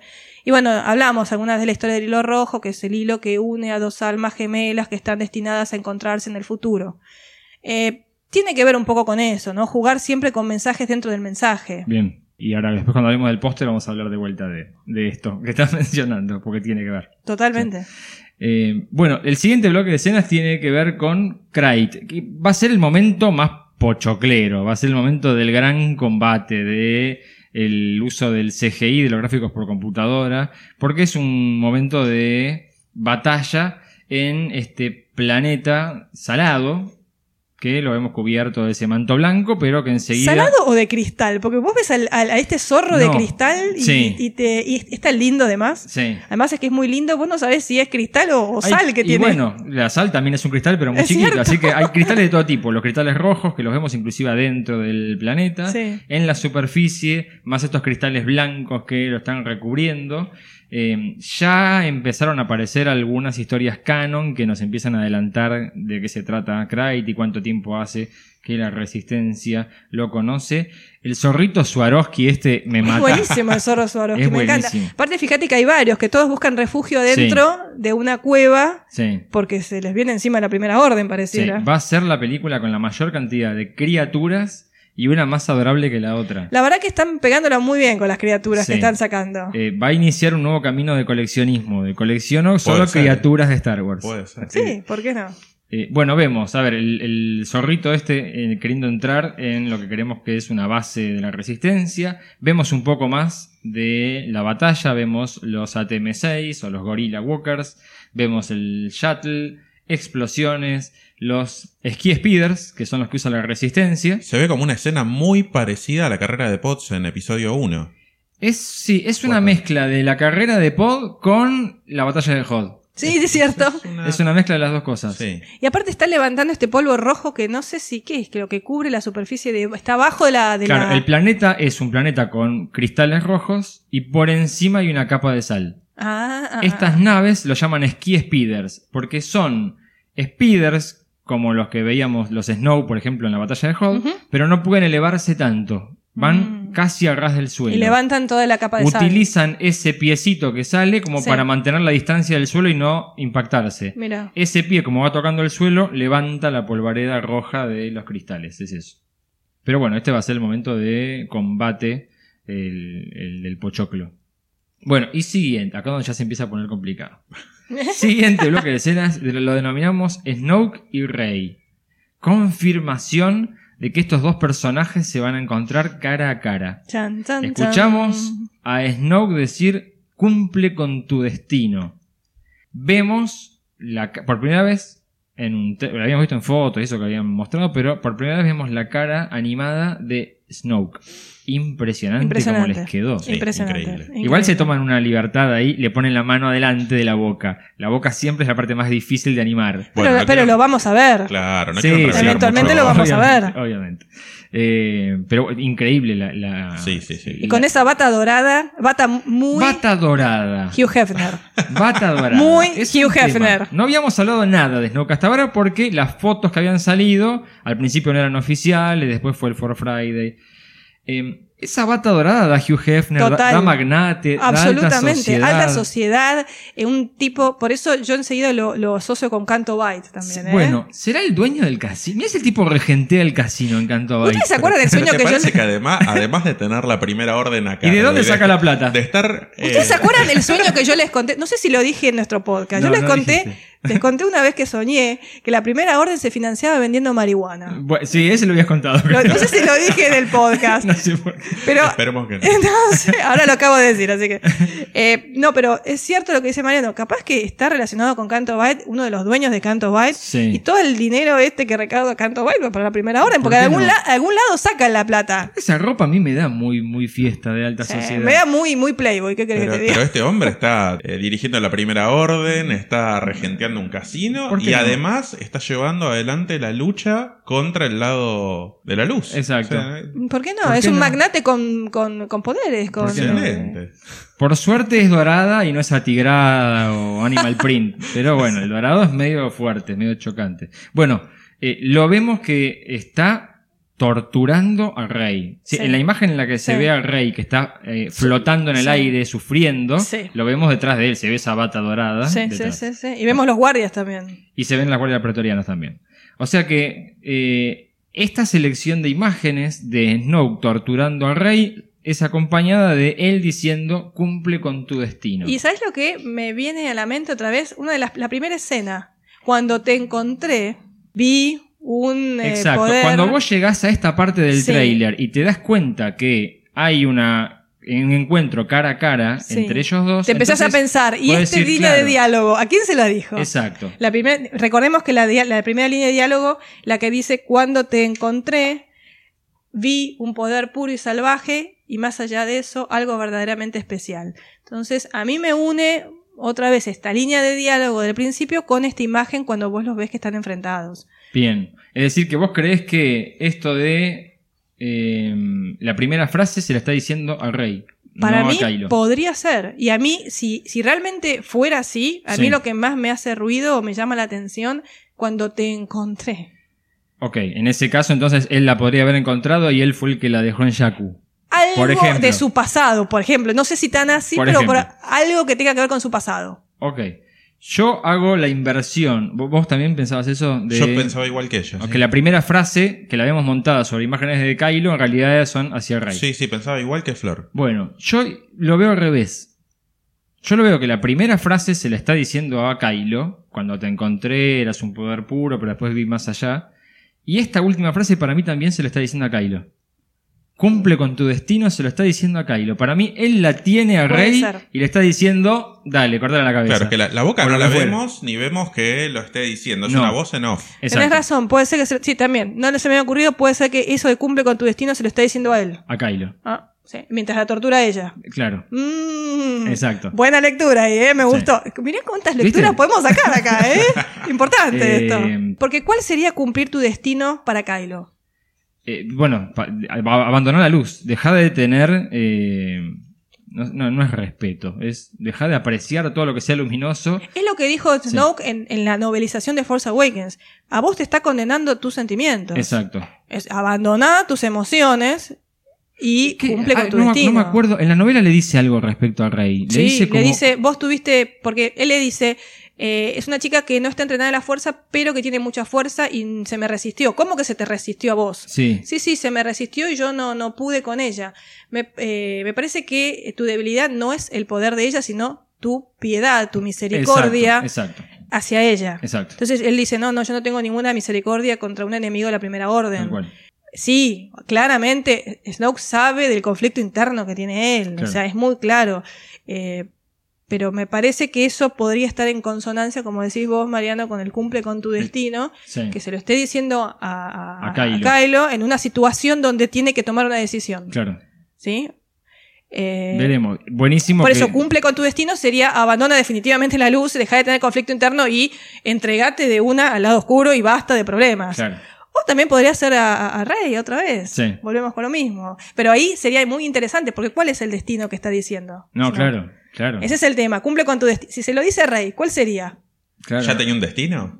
¿Ya tenía Ese es el tema. Y por eso me, siempre me suena, co- está en, en- en, digamos, en relación con el pasado de ella. ¿Será Rey la hija de Snoke? No creo. Ay, no, no, chicos, no. No sé, pero no, sé. Esperemos que no, pero, porque mira cómo terminó Snow. Pero a mí me suena como que si, se estuviera, si estuviera hablando de ella, es como que él hubiera tenido algún tipo de relación del pasado con ella. Claro. Que fuera responsable Bien, de ella, de alguna bien. forma. Bueno, y vayamos al último bloque de escenas que lo denominamos obviamente Rey y Kylo. Qué impactante esto, ¿eh? Eh, sí, fue el momento. sí, yo lo, lo equiparo al Chuy We Are Home. Chuy estamos en casa. Exacto. Es un momento se- muy fuerte. El trailer parece que termina, se va un fundido a negro y de repente viene este postrecito que sacudió a todo el mundo. Sacudió para muchos de manera muy negativa y para muchos de manera más positiva. Para todos lados, sí. Totalmente. O sea, nadie quedó, digamos, eh, En un punto inmune. medio. No, no, No, claro. no, a todos nos afectó de alguna manera. Bien. Eh, Eh, escuchamos la voz de Rey diciendo: Necesito a alguien que me muestre mi lugar en todo esto. La vemos diciendo eso, ¿eh? Es una línea que está en la película. Ah, se la ve, es cierto. Bien. Eh, y las imágenes. La vemos a Rey diciendo esto. contraplano, Contraplano, a él con, Kylo. con una cara rara, Sí, que no es una cara ni agresiva ni de miedo. exacto. Es una cara, Compasiva. sí, compasiva y compleme- o sea, como comprensiva. Bien. Y para terminar de cerrarla, extiende la mano. Bien. En un gesto de te ayudo. Sí. Ahora, ¿a usted le parece que esto es parte de la misma escena? Yo creo que no. Yo te digo, desde lo fotográfico, eh, viendo las temperaturas de la luz son diferentes. Tanto la luz que tiene Rey como la que tiene Kylo. Además, la luz que tiene Kylo es una luz que parpadea. Mientras que la de Rey es una luz constante. Sí, Bien. detrás de Kylo hay un incendio, pareciera. atrás de también, Kylo- ¿no? Se ve que caen chispitas, ¿están celebrando algo o algo se prendió fuego? Sí, no sé. No Pero- sabemos. Pero, sí, claramente, yo la, la- la cara de Rey la veo iluminada por una luz blanca cálida, más amarillenta, mientras que la de él la, la veo iluminada por una luz naranja de fuego. Sí. Eh, además pasan otras cosas. Eh, cuando ella habla se siente eco, como si estuviera dentro de una caverna. Y el fondo, la imagen que está detrás... Con Kylo se ve una imagen abierta. Sí. Bueno, o sea, para vos también son escenas distintas. Para mí la selección... A ver, eh, eligen escenas para generar una sensación en el espectador que yo no sé si es una algo que no vaya a ocurrir, pero no se va a dar de esta manera como lo vemos. Estoy, eso seguro. En eso estoy de acuerdo con Mariano. Para Sí. mí son escenas distintas. Me parece que lo que le está diciendo Rey se lo está diciendo Luke. Creo. Yo creo que no. ¿No? Yo Yo, pensé, no, lo ¿eh? pensé en Luke, lo que se le está diciendo a Luke y la escena que le extiende la mano y a quién le va a extender la mano. O, Bueno, es, o a Leia no o a. Rey. Claro, no hay ver, muchas opciones de- de- en la del vida. Lado, del lado de Kylo, le extiende la mano con compasión. O sea, yo no creo que le extienda la mano de esa manera a Phasma o a Hax o, O a Snoke. a Snoke, por ejemplo, ¿sí? Para mí, o es a Rey o es a Leia. Yo me inclino más a Rey, Viene que le está extendiendo lado. la mano. Bien. Eh, y del lado de ella, está pidiendo Que alguien me ayude, que alguien me oriente. Pero para mí está relacionado con esta negación de Luke a enseñarle eh, bueno, a ¿y a quién se lo dice? Y para mí a Luke. Yo o no sé. por ahí a uno de los fantasmas de la fuerza. Puede ser un fantasma de la fuerza. Puede ser las monjitas. Acá sí pueden ser las monjitas. No creo, yo No, no, creo no que lo sean veo las como las monjitas. monjitas. monjitas para mí no van a tener mucho protagonismo. No, para mí ni- tampoco. ni van, a, van, a ser como de decoración, ¿eh? No sé Yo me si lo va a imagino estar- así como. Ella está mal, la monjita le prepara una sopa de pollo, No, de no, pork. no, no. Y, y en ese Yo momento se van a intercambiar. Sopa de pork. Sopa Pobre- de pork, no, claro. Pobre pork. Algo caliente, como dice Sheldon. Y en el medio de esa se da la charla. No, de- no, no, no, no. A mí me suena un fantasma de la fuerza o a Luke, Mira. está diciendo. A mí sí. Pero también. lo que es rescatable de esta, si bien la escena es posible que no ocurra de esta manera, Sí. eventualmente este mensaje que nos está dando es clarísimo. sí. O sea, si bien no está, es como dijimos antes, hay lo que se llama direcciones diferentes o misdirection, direcciones Sí. equivocadas en la manera de contar, pero no en el tono de la película. Claro. Entonces me parece que sí, es posible que no se dé de esta manera, pero yo creo que sí, y esto ya lo hablamos muchas veces, eh, existe esa situación de transitar un camino juntos. Y con respecto a esto, quería hablar de algo, volvemos a estos dos niveles de interpretación. ¿Se acuerdan que hablamos de los dos niveles, uno superficial y otro un poco más profundo? ¿Qué es lo que puede pensar esta idea? Que ah, Rey se va a unir al lado oscuro. Esa es una manera de verlo. Una manera de verlo es, claro, Rey se pasa al lado oscuro. No le dio bola a Luke, no, lo, qui- no la quiso entrenar. Rey dice, bueno, eh, yo no llego a nada, eh, necesito a alguien que me dé ayuda Sí. y la ayuda llega por el lado de Kylo. Bien, esa es una visión, no la comparto. Yo Yo, tampoco, para sí. nada. ¿Qué es la que comparto yo? ¿Qué es la que creo? Esto tiene que ver un poco con lo que siempre venimos hablando, la búsqueda de la propia identidad y la pertenencia. Sí. Esta necesidad que ya estaba planteada en, en el despertar de la fuerza. La búsqueda de quién soy yo. Bien. Yo recuerdo una afirmación de J.J. Abrams en el track de comentarios. En un momento Abrams dice, en su obsesión por la familia, Rey ansía la pertenencia Claro. y la encontrará, pero de una manera que no supone que la va a encontrar, o sea, de una manera inesperada. Bien. Bien, entonces otra vez estamos hablando del tema de la pertenencia. Eh, entonces, para mí, en esta situación, este mensaje que nos está dando es una situación de que Rey y Kylo buscarán por ahí transitar un camino de descubrimiento, Bien. un camino de descubrimiento juntos. Es el balance entre la luz y la oscuridad, Ok. la, la avenida del medio, Bien. los mm, Jedi grises Sí. también, ¿no? ¿Sabes qué? También me da la impresión, eh, también que es la eh, complementación. ¿Se acuerdan cuando yo siempre hablo de Carl Jung, el tema de la complementación, la integración del animus y del ánima? Sí. Eh, es también el crecimiento del adolescente en adulto. ¿Se que siempre hablan de que Star Wars es, en, en el caso de Force Awakens, ahora estoy hablando específicamente, empieza siendo una película de adolescentes, o por lo menos de que estos dos son prototipos de adolescentes. Sí, en, que- el, en el despertar de la fuerza yo los veo más infantiles. Preadolescentes. Preadolescentes. Pero sí. la- la- la- esa gente de entre 12 y 13 años, esos Sí. niños que no son adultos y no llegan a ser, y no son niños. Claro. Esa situación de preadolescente que no sé cuál es mi lugar en el mundo. Sí. Esta película ya apunta a, al adolescente. Es adolescente puro. Y había dicho, hay algunos temas que los voy a traer después y este es uno de ellos. Y me parece que esto justamente es la imagen que representa el crecimiento del adolescente en adulto. El tomar una decisión. También es lo que dijimos antes, la sinergia entre lo masculino y lo femenino, que hablé antes de Carl Jung y todo esto, de la complementación. Pero eh, me parece que Kylo no es que le está ofreciendo. Por eso eh, hay veces cuando se le di- dice que esta escena, sí, me recuerda mucho al ofrecimiento de Vader cuando Claro. le dice a Luke, únete al lado oscuro. No es eso. No. Acá hay otra cosa completamente distinta. Acá eh, Kylo no le está ofreciendo unirse al lado oscuro o gobernar la galaxia juntos. Acá hay una, un ofrecimiento mucho más interno y espiritual que es el camino del descubrimiento personal. Sí. Eh, de alguna manera es una cuestión generacional. Ujú. ¿Por qué yo lo veo así? Porque me parece que eh, la generación de Luke es la generación que obedecía al maestro. Sí. Más allá de las desavenencias que alguna vez tuvo Luke con sus maestros, siempre fue la generación que le obedece al maestro. Sí. Me parece que esta es la generación típica del millennial. Claro. ¿sí? Rey y Kylo representan esta generación del millennial que busca su propio camino despegándose de los maestros, Bien. de la vieja generación. Bien. Entonces me parece que lo que hacen estos dos personajes es, no quiero más ni a Snoke ni a Luke. Claro. Vamos a buscar un camino juntos, despegarnos del pasado. Muy bueno. Buscar nuestro propio camino juntos, transitándolo de descubrimiento personal y vamos a hacer algo diferente. Un mundo nuevo, distinto, donde queremos, eh, superemos a la vieja generación. Muy Por eso me parece que es un tema generacional acá. Claro. Sí, muy bueno. Eh, y, y la parte adolescente, sí, yo también la, la vi como la temática de todo el trailer. La, la frase de eh, Rey diciendo, siempre tuve algo dentro mío y en un momento despertó y ahora necesito alguien que me ayude. Completamente, es, la- el, Típico es la- es el despertar del adolescente. Sí. Despertar al, al adulto. Ya lo hablamos muchas veces, yo lo escribí en un par de notas. El despertar de Rey es el despertar del adolescente en adulto también. Sí. Es toda esta transición del niño que se transforma en adolescente y en adulto. O sea, es una película muy determinada por eso. Me parece que los dos son prototipos de adolescentes. Sí.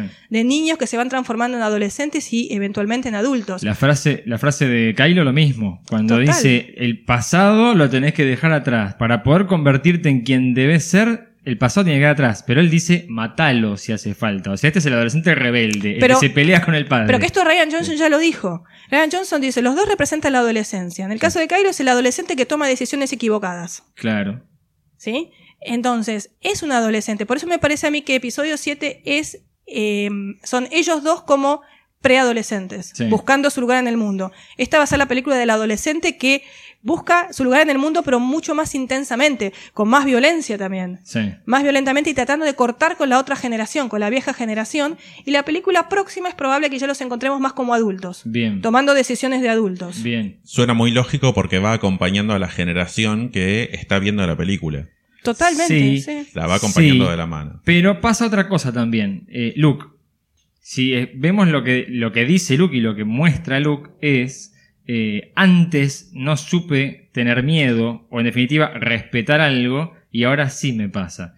Y es algo, como decía Flor, que en la trilogía clásica Luke nunca lo vemos. Luke siempre va para adelante, Luke es muy ingenuo, es muy naive.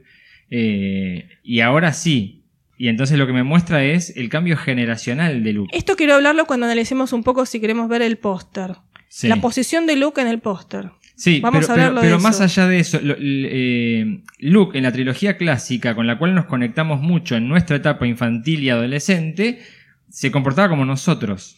Pero era Luke otra ahora, generación. Luke ahora se comporta como Luke adulto. Pero es y que sí. entonces, Conviviendo con una generación nueva. No, a por ver, eso, pero los que los que critican o les choca, les hace ruido, les molesta ver a Luke temeroso, Luke de esta manera, es que somos quieren nosotros seguir viendo mismos. aquel look y las personas crecen y las Total. personas cambian Sí, en sí. su comportamiento. Esto ya lo hablamos. El personaje que no evoluciona es un personaje muerto. Sí. El personaje tiene que Pero evolucionar. to- todas las personas cuando somos jóvenes nos comportamos de esta es que manera. en la refleja que- nuestra generación. Claro. Pero cuando la persona crece, se convierte en la persona más respetuosa, más temerosa. Sí. Es, es completamente lógico el comportamiento más de Luke. allá del camino de un personaje, una persona en la vida hace Claro. eso. Una persona en la vida, cuando crece, le choca o eh, le cuesta aceptar cómo se comporta la generación Sí, que por está más eso atrás. eh, no, es, no es ilógico el comportamiento de Luke en este tráiler y en esta película. Lo ilógico es lo que nosotros queríamos ver de Luke. Claro. Si pretendíamos que él siguiera de esa manera. Claro. Luke se comporta como un tipo que tiene 60 años. Sí, sí, exacto. ¿Sí? Sí, un señor que está descreído de muchas cosas, un Sí. señor que ha adoptado una posición dogmática, Sí. un señor este, que de alguna manera tiene miedo, que es mucho más responsable, que ya no se manda a la aventura ni cree en la bondad del universo, Sí. como era el Luke adolescente, va acompañado con nuestro propio crecimiento, nosotros, nuestra generación como espectadores. Somos más descreídos también. Tal cual. Pero me parece que eh, por eso esta película está apuntando a esta ruptura con las viejas generaciones.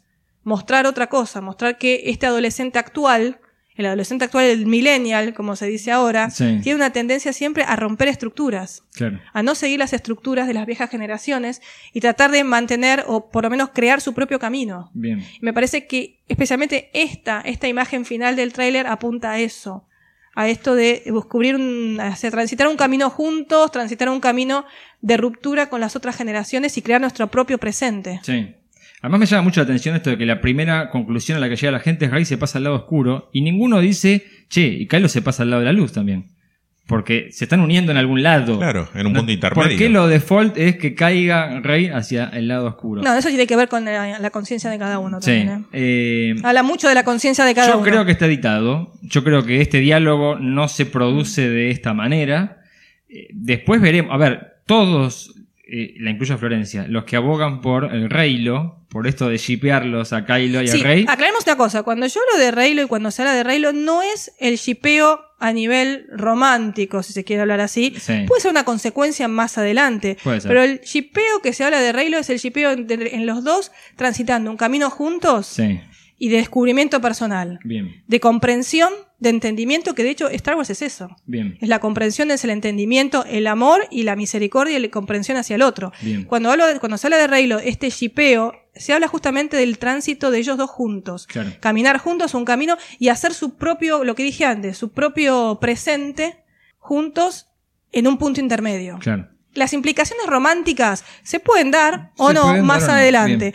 pero sí el tema de la unión entre los opuestos, como Claro. diría siempre Carl Jung.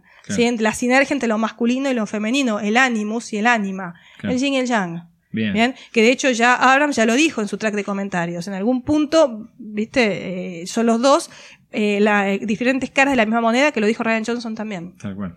Bueno, y, y completando, vos recién mencionabas, Flor, el tema del póster, porque también presentaron, además del tráiler, el póster definitivo de la película. Todo teñido con esa luz roja. De vuelta el rojo, que hace referencia al planeta Krayt, hace referencia a la Primera Orden, hace referencia a los guardias pretorianos y al hilo rojo, definitivamente. El hilo rojo, señores. Ni más ni menos que el hilo rojo. Felicitaciones para Bolivia. Bolivia no solamente ha puesto uno de los ambientes más espectaculares del Sí, universo tal Star Wars, el Salar de Uyuni, sino que encima es el ambiente del póster principal de la película. Así que bueno, felicitaciones al, al Star Wars Fan Club de Bolivia y a todos los fanáticos de nuestro hermano país, porque han pasado a la historia definitivamente, dando el, el marco a este póster que es impresionante. Es hermoso. Es hermoso. muy lindo. No, primero, desde el estético es impecable. Sí. Y desde lo, a ver, mensajístico. Pasan cosas raras en este sí. Primero que algo que no, no quise, no mencioné, que me olvidé de mencionar, no vimos ningún duelo de sables. No, en es este cierto. tráiler. Es, cierto, es verdad, es verdad. Quizá ¿Habrá? No, quizá no venga por después, a ver. Seguramente Tiene va a haber. sí, pero lo que pasa es que por ahí el duelo de sables sería un poco spoiler. Pero lo Claro, vimos, es cierto. ¿Eh? ¿Qué les parece? es cierto. lo vimos en el making. En el making vimos Sí. combates, no sé si de. Si son sables, o no, no lo sabemos. Bueno, en no. principio, no, el de Kylo era el sable. De Kylo sí. Sí. Pero a lo Pero que voy. no. No, ese es el tema. O sea, lo que voy me parece que por ahí el combate, el, el duelo de sables puede llegar a ser spoiler. Claro. Aventuro, no sé. Bien, bien. Bien, primera impresión del póster, divino, la estética, el color rojo siempre presente. Una simetría, todo muy bien organizado.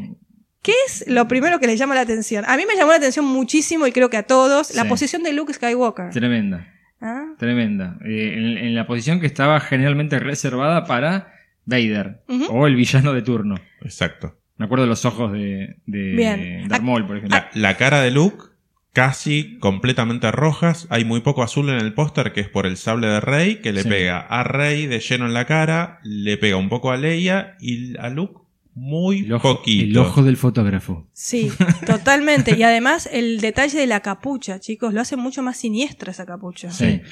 Bien, yo tengo siempre apelando a nuestro este, amigo Carl Jung, que me encanta porque tiene muchas cosas. Star Wars para mí son tan, tanta psicología tiene Star Wars. Sí. Está repleta de, de, de, de, de- de cosas psicológicas, de iconos de la psicología, de mensajes psicológicos. Carl Jung habla de la sombra. ¿Se acuerdan que hablamos muchas veces del tema de la sombra? En la trilogía original, la sombra, ¿quién era la sombra?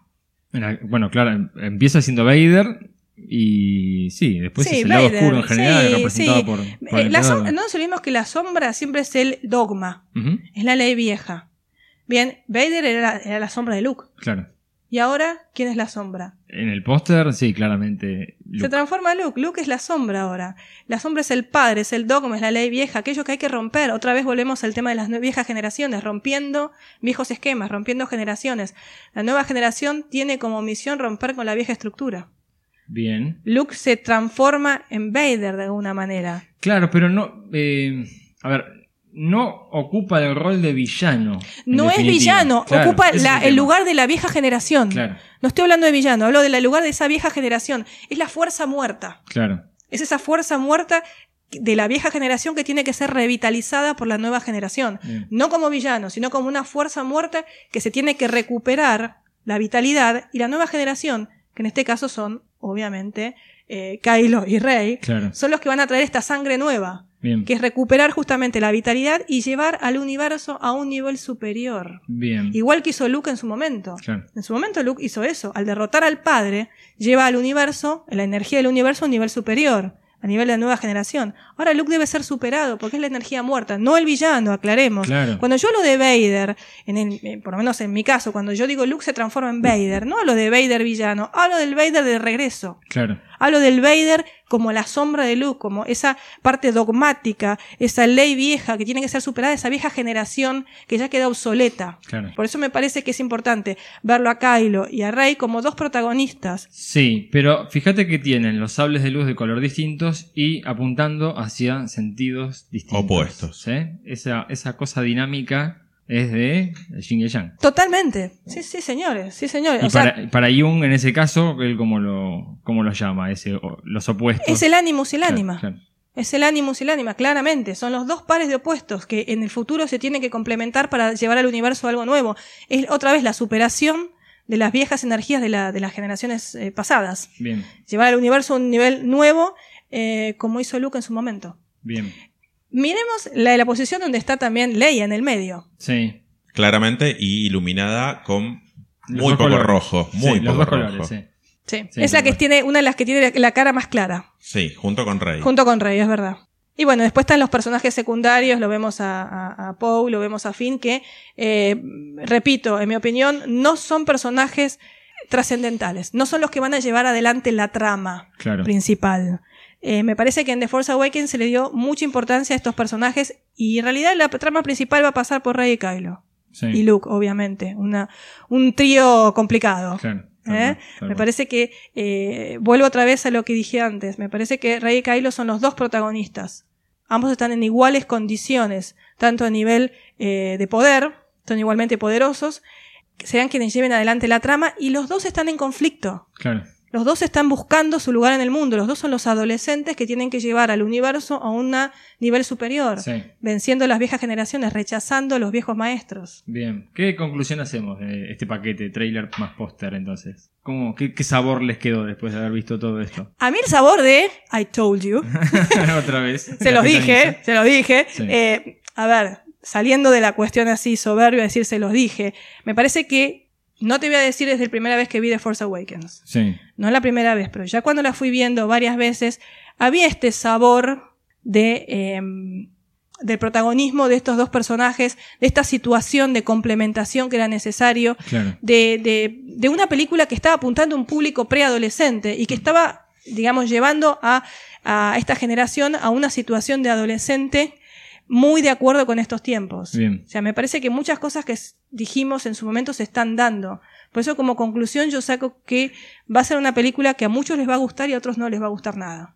Eh, es probable. Sí, no, Va no a no va a punto haber, medio. sí, no va a haber punto medio, pero me parece que es una película muy generacional. Sí.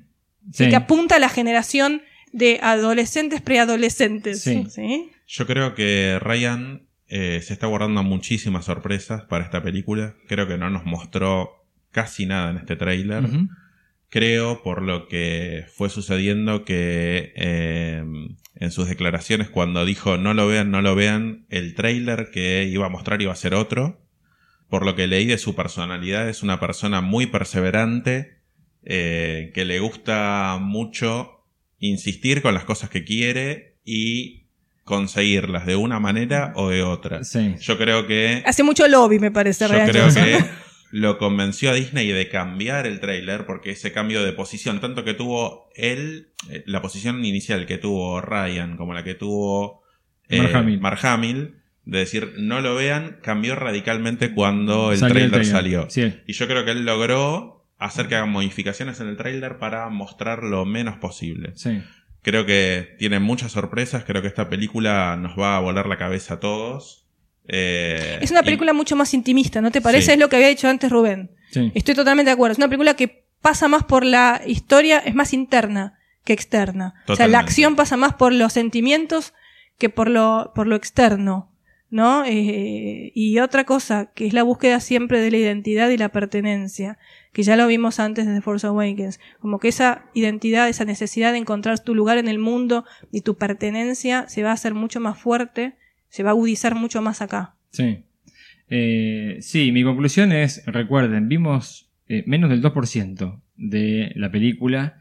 Eh, tiene muchas imágenes muy fuertes, pero no porque el tráiler sea spoiler, sino porque la película va a ser muy fuerte y cargada de muy buenas imágenes. Eh, me encanta la estética de Ryan Johnson, la manera de filmar, muchos planos muy jugados, muy locos que nunca vimos, tomas aéreas, tomas desde abajo. Eh, creo que esta película se va a situar dentro del top 3 de películas de Star Wars. Yo creo que sí. Yo creo que se va a situar dentro del top 3. Cada uno verá cómo las acomoda, ¿sí? Algunos que ponen primero la, la galaxia, otros ponen el imperio, otros ponen el episodio 3 inclusive. Pero yo creo que va a entrar en el top 3 de películas de la Guerra de las Galaxias. Va a cambiar completamente la manera de contar historias en el universo Star Wars. Eh, Le va a quedar muy, muy difícil el camino a JJ. eh. sí, muy sí. difícil. Pero yo creo que los dos, Ryan Johnson y J.J. Abrams, están transitando un camino muy parecido. ¿eh? Sí. No creo que ninguno tenga ideas muy diferentes los- sobre los personajes. eh, no creo que tengan ideas muy diferentes. Lo que pasa que Ryan estéticamente está demostrando que eh, la- lo está llevando a Star Wars a un nivel. Sí, sí, sí, tiene Sí, un- estéticamente sí. Sí. Yo me refiero al- a la narración. sí, A la historia me parece que los dos están en consonancia. sí. Por ahí, como decís vos, estéticamente puede ser pues son cineastas distintos. Eh, muchísima fe a esta película. Nos quedamos con las ganas en Argentina y creo que en toda Latinoamérica de comprar las entradas. Se lanzó una campaña mundial denominada de esa manera por Star Wars de venta de entradas anticipadas. En Estados Unidos, antes de que salga el tráiler, ya estaban comprando las entradas. En Europa, por ejemplo, eh, pocas horas después ya tenían la posibilidad de comprarlas. Tanto en Estados Unidos como en Europa organizaron funciones especiales en continuado. El despertar de la fuerza seguido de los últimos Jedi. En Argentina, al menos, y creo que hablo por toda Latinoamérica, seguimos en la dulce espera. ¿sí? Es increíble el... Yo no, yo no quiero decir que sea intencionado, así que no voy a hablar de maltrato ni de desprecio, pero yo creo que no hay una dimensión del nivel de fanatismo que hay en Latinoamérica. No son Eh, conscientes de que esto es algo a nivel mundial Claro. y se piensa que está solamente circunscripto por ahí a Nos Latino- pasó a algo similar con el Europa Ford y- Friday, o sea, presentan eventos que son denominados mundiales o internacionales y se terminan desarrollando en las grandes capitales. No tiene sentido. Sí, una No- verdadera pena No que tiene no dejen sentido que nos dejen participar a- afuera. Porque estamos hablando en su gran mayoría de cosas que se manejan de manera digital. Entonces no vengan con un tema de logística, de que vivo en el fin del mundo y entonces no me llega la mercadería. Eso es una excusa que ya no corre. Ya está. O sea, son eventos que se pueden hacer en su gran mayoría de cosas digitales. Lanzamiento de eh, venta de entradas. Lo podías haber hecho exactamente en el mismo momento en todo el mundo. No entiendo. pero eso, eso es un desprecio. Para mí es, un des- es una forma de desprecio Yo también. todavía les doy el beneficio de la duda. Ah, Entonces no, yo, digo, no. hay mala intención. Quizás se no, es que, cuelgan, no es que sea mala intención, es ignorarlos. Puede ser. Es, es- ignorar al otro, o sea, no existís. Pero es triste, es triste existís. porque hay un enorme, un enorme grupo de fanáticos en toda Latinoamérica que nos encantaría formar parte de la fiesta y muchas veces nos encontramos relegados. Eh, fundamentalmente por la incertidumbre que te genera esto de no saber cuándo sale la entrada a la venta. Entonces tenés que estar dándole todo el tiempo, refrescar ahí al navegador a ver si algún cine las publicó. La verdad que no, no tiene sentido, no va acorde al siglo XXI.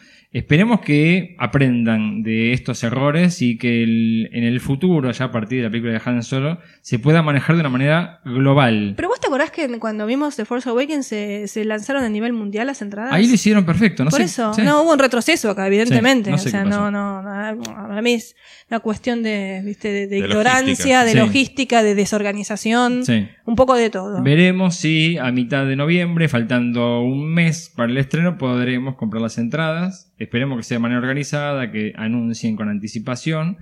eh, y bueno, que sea una fiesta ver esta película.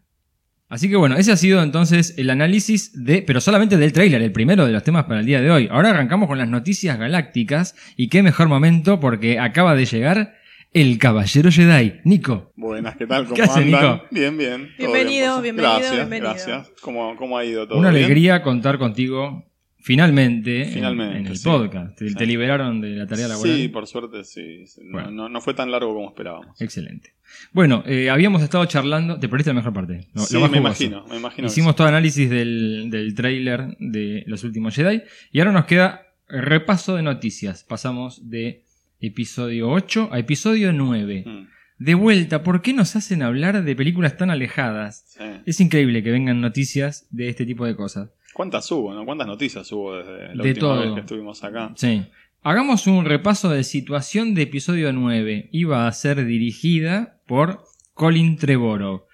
Elección que no nos convencía mucho a nadie, me parece. A nadie. Cuando lo anunciaron, había dirigido Jurassic World, que había sido, creo que, la película más taquillera del año, del 2015, hasta que salió El Despertar de la Fuerza. Ninguna joyita Jurassic World. La verdad que no. Era entretenida. Eh, Hasta ahí bueno, nomás. Bueno, Hasta ahí nomás, muy bueno. cuestionado Trevorrow en esa película por Sí. el rol femenino. Eh, sí. Yo después vi mucha crítica, lo tildaban de Era, machista. eh, Bryce Dallas Howard, ¿no? La actriz. ¿No? La, la hija de Ron Howard. ¿Es la hija de Ron Howard esa Sí, piba? sí, Bryce Dallas. ¿En la- la serio? que laburó en La Dama del Agua y en. Y de Black Mirror. Exacto, Ah, no, sí. no te puedo creer que la hija de Ron Howard, Sí, mirá. sí, sí. Eh, no, bueno, hablo del rol específicamente. Hay muchas escenas en las que la ves a ella con taco, aguja, Pero caminando por el medio de la... solamente por eso se criticó que era No, a ver, machista. no, siempre se dijo que Trevorrow era medio machista o algo y se puso como ejemplo, entre otras cosas, el rol femenino en Jurassic World, como lo había Sí. representado. Mm. Es decir, cuestionado por ese lado, cuestionado técnicamente, no era un director, o tal vez desconocido, no era un director que todos aplaudiéramos cuando lo mencionaron como el director del último episodio de esta trilogía secuela. Cuando llegamos a diciembre del 2016, a principios de diciembre, él entrega el guion de episodio 9. Sí. Él iba a ser director y guionista de la película. Se da el lamentable fallecimiento de Carrie Fisher y entonces eh, empieza toda esta cosa de qué va a pasar con las películas, cómo va a impactar Sí. el fallecimiento de la actriz en la- el episodio 9 y anuncian que se habían reunido en Lucasfilm, obviamente él, Kathleen Kennedy, parte del Story Group, para ver cómo iban a, a continuar. Una de las cosas que salió de esa reunión es, olvídense, no vamos a hacer a Leia por computadora, no va a haber. Leia CG CGI. Sí, según se rumoreaba, eh, Carrie Fisher iba a tener un papel muy fuerte en el Exacto. episodio 9. Exacto. el O por, lo menos, o por lo menos lo había pedido. Al menos lo había pedido. Por lo menos sabemos que lo había pedido. Exacto. El tema es ese que no la. Me acuerdo del comunicado que sacó Lucasfilm diciendo que no la iban a hacer por CGI. Claro. Y bueno, se armó toda una cosa de qué va a pasar con el personaje, cómo lo van a continuar, etcétera. Bueno, del lado de Lucasfilm anuncian que incorporan a un co-guionista para que le dé una mano a eh, Colin Trevorrow para hacer una nueva adaptación del guion en función de esto, ¿sí? de, de- de la realidad del fallecimiento de Carrie. Jack Thorne. Sí.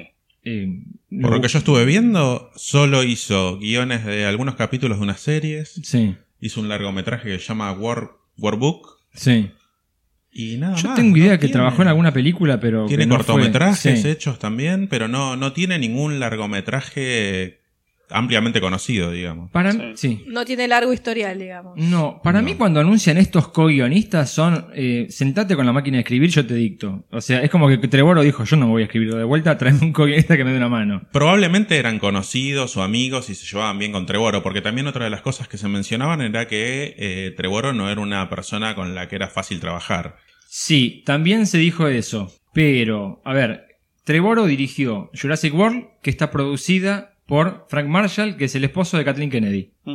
Y es uno de los grandes productores de cine eh, históricos. ¿No fue productor de Brigada A? De algunas series de los 80. ¿En serio? Sí, me suena. Mirá. Productor de Brigada A, productor de algunas series ochentosas. Me acuerdo en este momento de Brigada A porque era una serie que veía en mi infancia. Mira, bueno, creo que, si no me equivoco, él, Kathleen Kennedy y Spielberg son los fundadores de Amblin.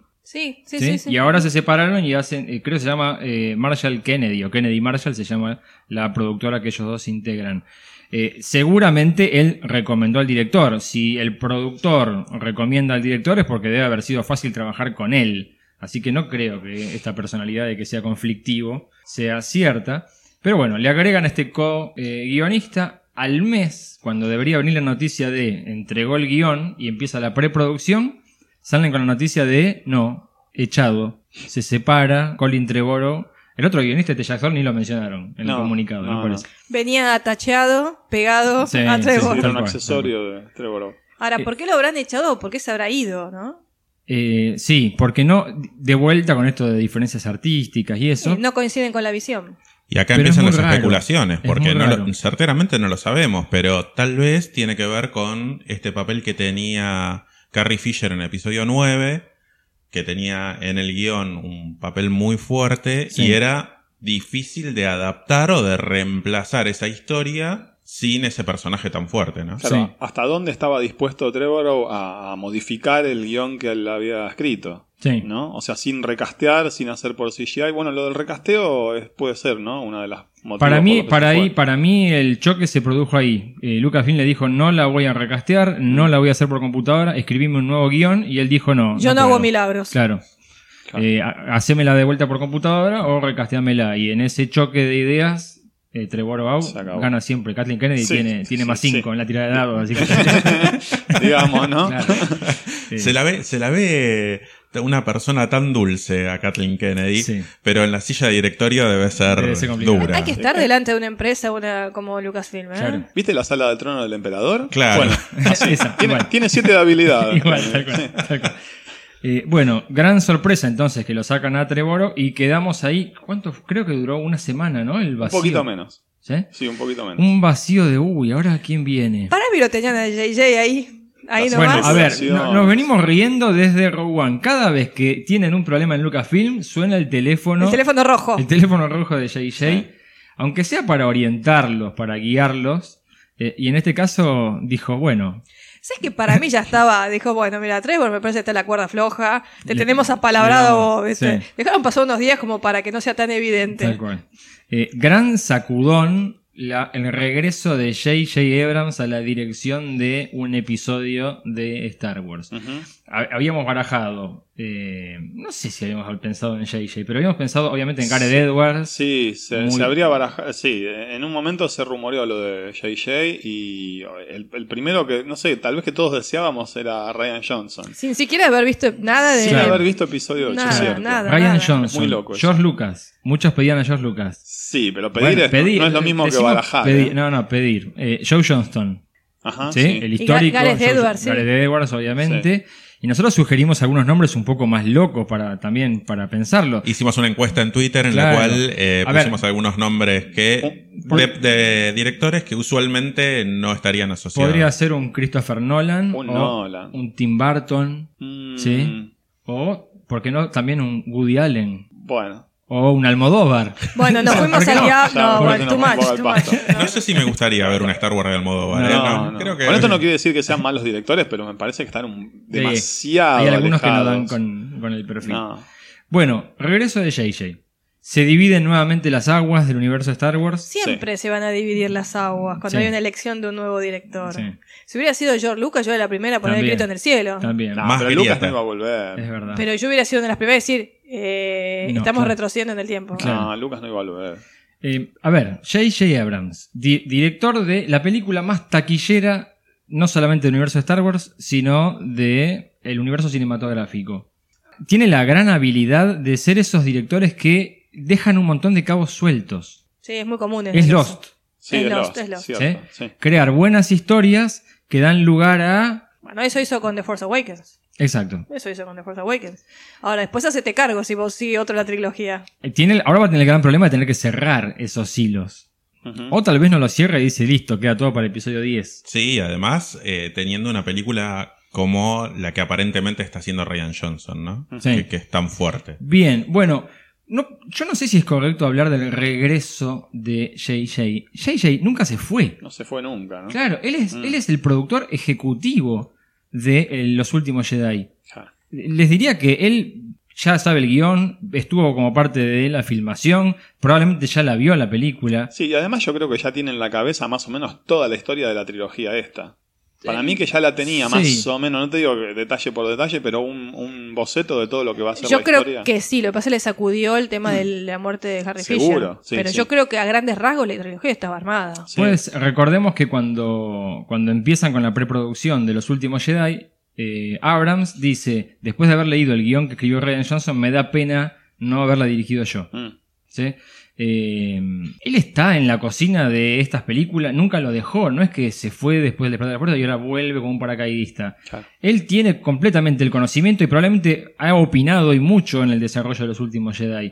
Entonces, me parece una es, es como si hubiesen puesto a Kathleen Kennedy, por ejemplo. Es alguien que está adentro Sí. del desarrollo de estas películas. En conclusión, aplaudimos a JJ, el regreso de JJ Abrams, estamos de acuerdo, nos gustó. Sí, completamente. A mí también, completamente, estuve muy feliz. Yo decía, si no fuera eh, Ryan Johnson, eh, JJ, cualquiera Sí, de yo lo dos, prefiero a JJ y no a Colin Trevorrow. totalmente. Eh, sí, no, ni hablar. No, no- no sé este qué podría haber salido de, de Trevorrow. Y lo prefiero- Jamás Sí, lo Lo que pasa Sí, que sí, mejor- No, nunca. claro, Sí. lo que pasa es que ya, ya sabemos de lo que es capaz JJ Abrams. Sí. Entonces, confías y- un poco más. Personalmente yo lo prefiero a JJ Abrams que a Gareth Edwards. Bueno, buen gustos. O Pero sea, bueno, no, pero Gareth Edwards no te olvides que cuántos reshoots tuvo y tuvo atrás el director fantasma. Sí, pero a ver, eh, es cierto, pero es otra cosa que tenemos que ver. Tanto Gareth Edwards como J.J. Abrams les tocó estar en el, quizá uno de los peores momentos para hacer una película de Star Wars, porque era, era algo completamente nuevo, una gran apuesta de una compañía muy grande. Hasta ahora Star Wars era manejado por un genio que ponía él su dinero, hipotecaba su casa para hacer las películas. Pero ahora atrás hay una corporación, hay accionistas, o sea, el peso empresarial de Disney es muy grande. Sí. Y tenés esta, este preconcepto de que Star Wars estaba hundiendo, ¿sí? Porque con las precuelas estaba cayendo cada vez más la cantidad de espectadores, el mercado en general. Entonces, era una tarea muy difícil la que tuvieron que realizar. Muchos lo acusan a JJ de esto, de que eh, copió, hizo un refrito, se, vació- se basó demasiado, como lo quieran llamar. Eh, El tipo supo crear una película completamente nueva, introducir personajes completamente nuevos, haciendo referencia a aquello que nos gustaba. Y eso fue lo que le bajaron la línea de Disney. Le dijeron, anda para de la trilogía original. Eh, muy difícil lo que tuvo que hacer. Más bien que sí. Muy arriesgado.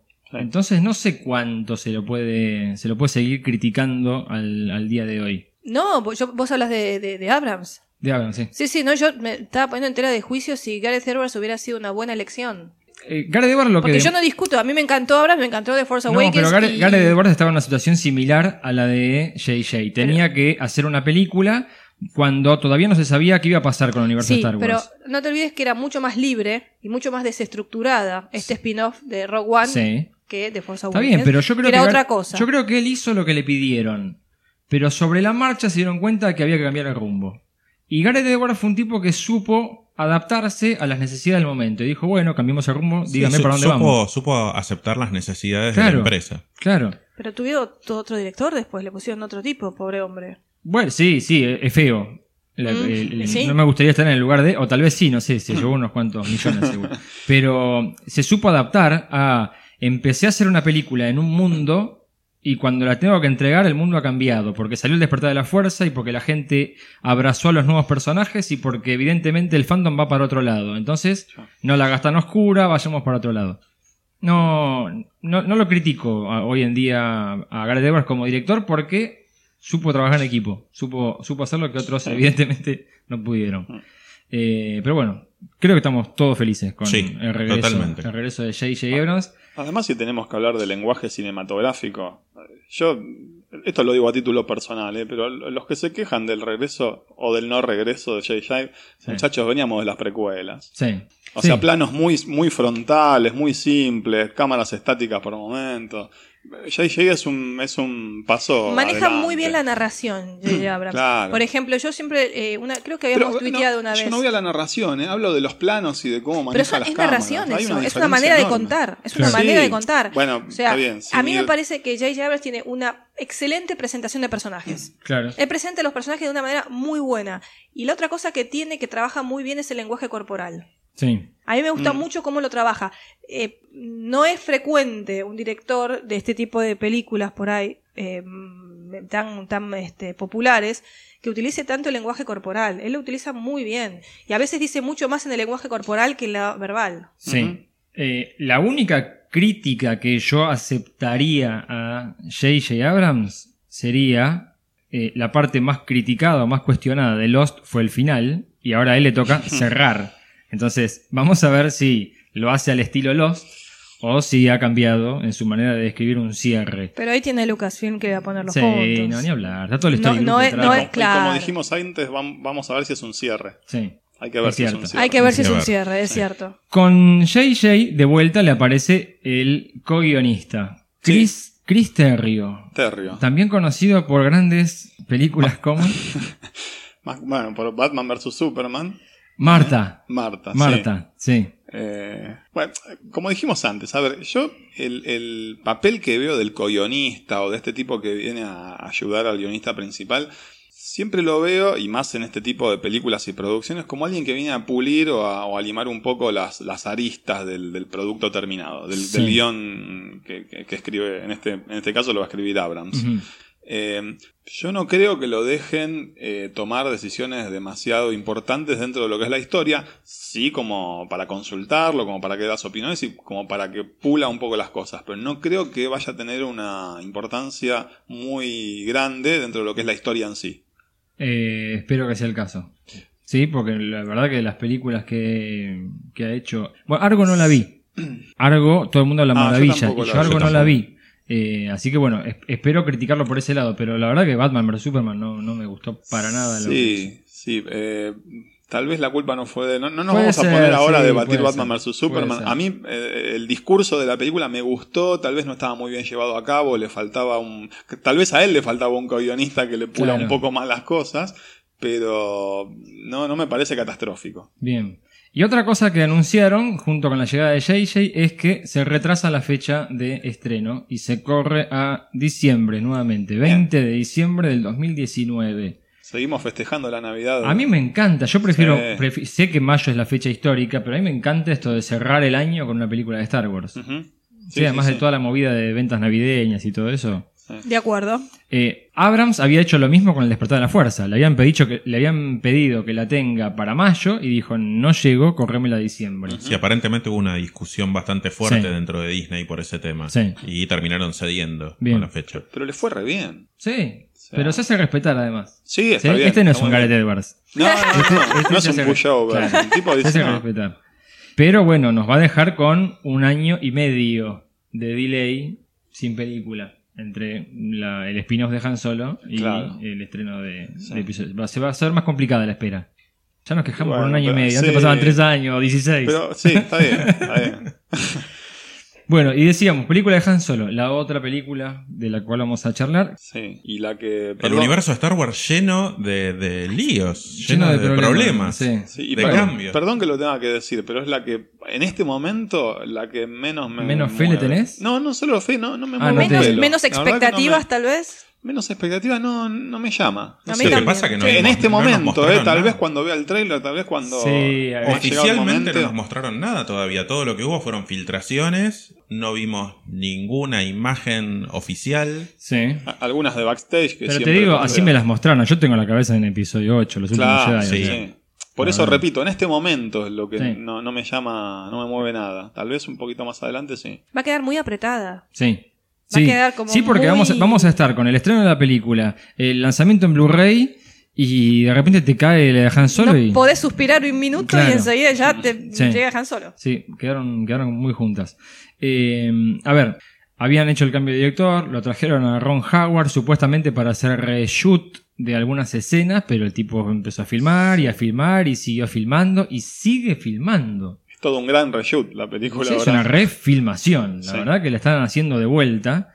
Eh, de hecho, eh, él tuitea imágenes cada tanto y tuiteó una imagen diciendo empecé la postproducción. Y todos dijimos, uh, buenísimo, terminó de filmar. Y al rato pone, eh, no, todavía me falta filmar algunas escenas más. O da sea, la sensación de que está haciendo toda la película de vuelta. sí. Como que no sirvió nada del material que. Me- me- o muy poco. Sí, me, me está dando esa impresión. Eh, hubo cambios, hubo gente que no pudo adaptarse a este esquema de volver a filmar. Por ejemplo, Michael Kenneth Williams. Sí. Sí, que pa- hacía un papel menor, supuestamente, pero directamente está filmando eh, otra película y dijo, no puedo volver para hacer ni siquiera un reshoot. No le da la agenda, pobre hombre. Claro. Debe haber un montón como él. Sí. Mm. Bueno, tuvieron que tachar a este personaje y reescribir un personaje adicional, así que anunciaron un recasteo. Sí. Y vino eh, Paul Bettany. Bien. Jarvis, The Vision. Jarvis, ya claro. acostumbrado a laburar con Disney, Paul ¿no? Bettany era de mm, Lockstock. ¿Había empezado ahí? Eh, me parece que sí. Creo que sí. Me Y en la que sí. de. Pero con Ron Howard ya había laburado en el código da Vinci. Es cierto. Que hacía de Silas. Silas. Es Sí. verdad. Silas. Y también lo vi en la de. mm, Una mente brillante. No, pará, la del. Sí, la- laburaba con sí, sí, sí, pero la del caballero medieval. Ah, el Corazón de Caballero. Corazón de Caballero. Sí, que hacía de, de- de- de- de- que hacía el escritor Chaucer. Sí. Eh, bueno, un gran, un gran historial actoral. Pero vemos que laburó con Ron Howard Sí. por lo menos tres o cuatro Sí, veces. sí, tal cual. El personaje de él es nuevo y probablemente sea para eh, ocupar el rol del otro personaje que tuvo que tacharse. Entre las muchas cosas que estuvo tuiteando apareció una imagen donde claramente está haciendo referencia a que vamos a ver a Kessel. Sí, el, el Spicy, ¿no? Era el Púsalo así como un, sí, un lugar muy spicy. Así. Que el histórico eh, sistema Kessel, que ya lo menciona Han Solo en La Guerra de las Galaxias cuando habla del Kessel Run. Ujú. Sí, que probablemente sea el, el componente más importante de esta película. Un mundo dedicado a la minería de especias, que sería la droga en el universo Star Wars. Sí.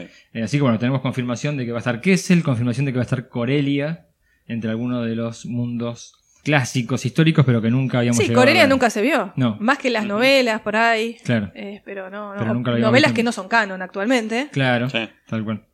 Eh, bueno, y otro eh, rumor nunca ni confirmado ni desmentido es el regreso de Darth Vader. Wow, eso sí que sonó fuerte. ¿eh? Sí. Fuerte. Otro que tipo J.J. Abrams, cuando se sacude todo, métemelo a Vader. Eh, lo mismo que pasó con Rogue One. Se rumoreó que habrían estado filmando nuevas escenas de Darth Vader para la película de Han Solo.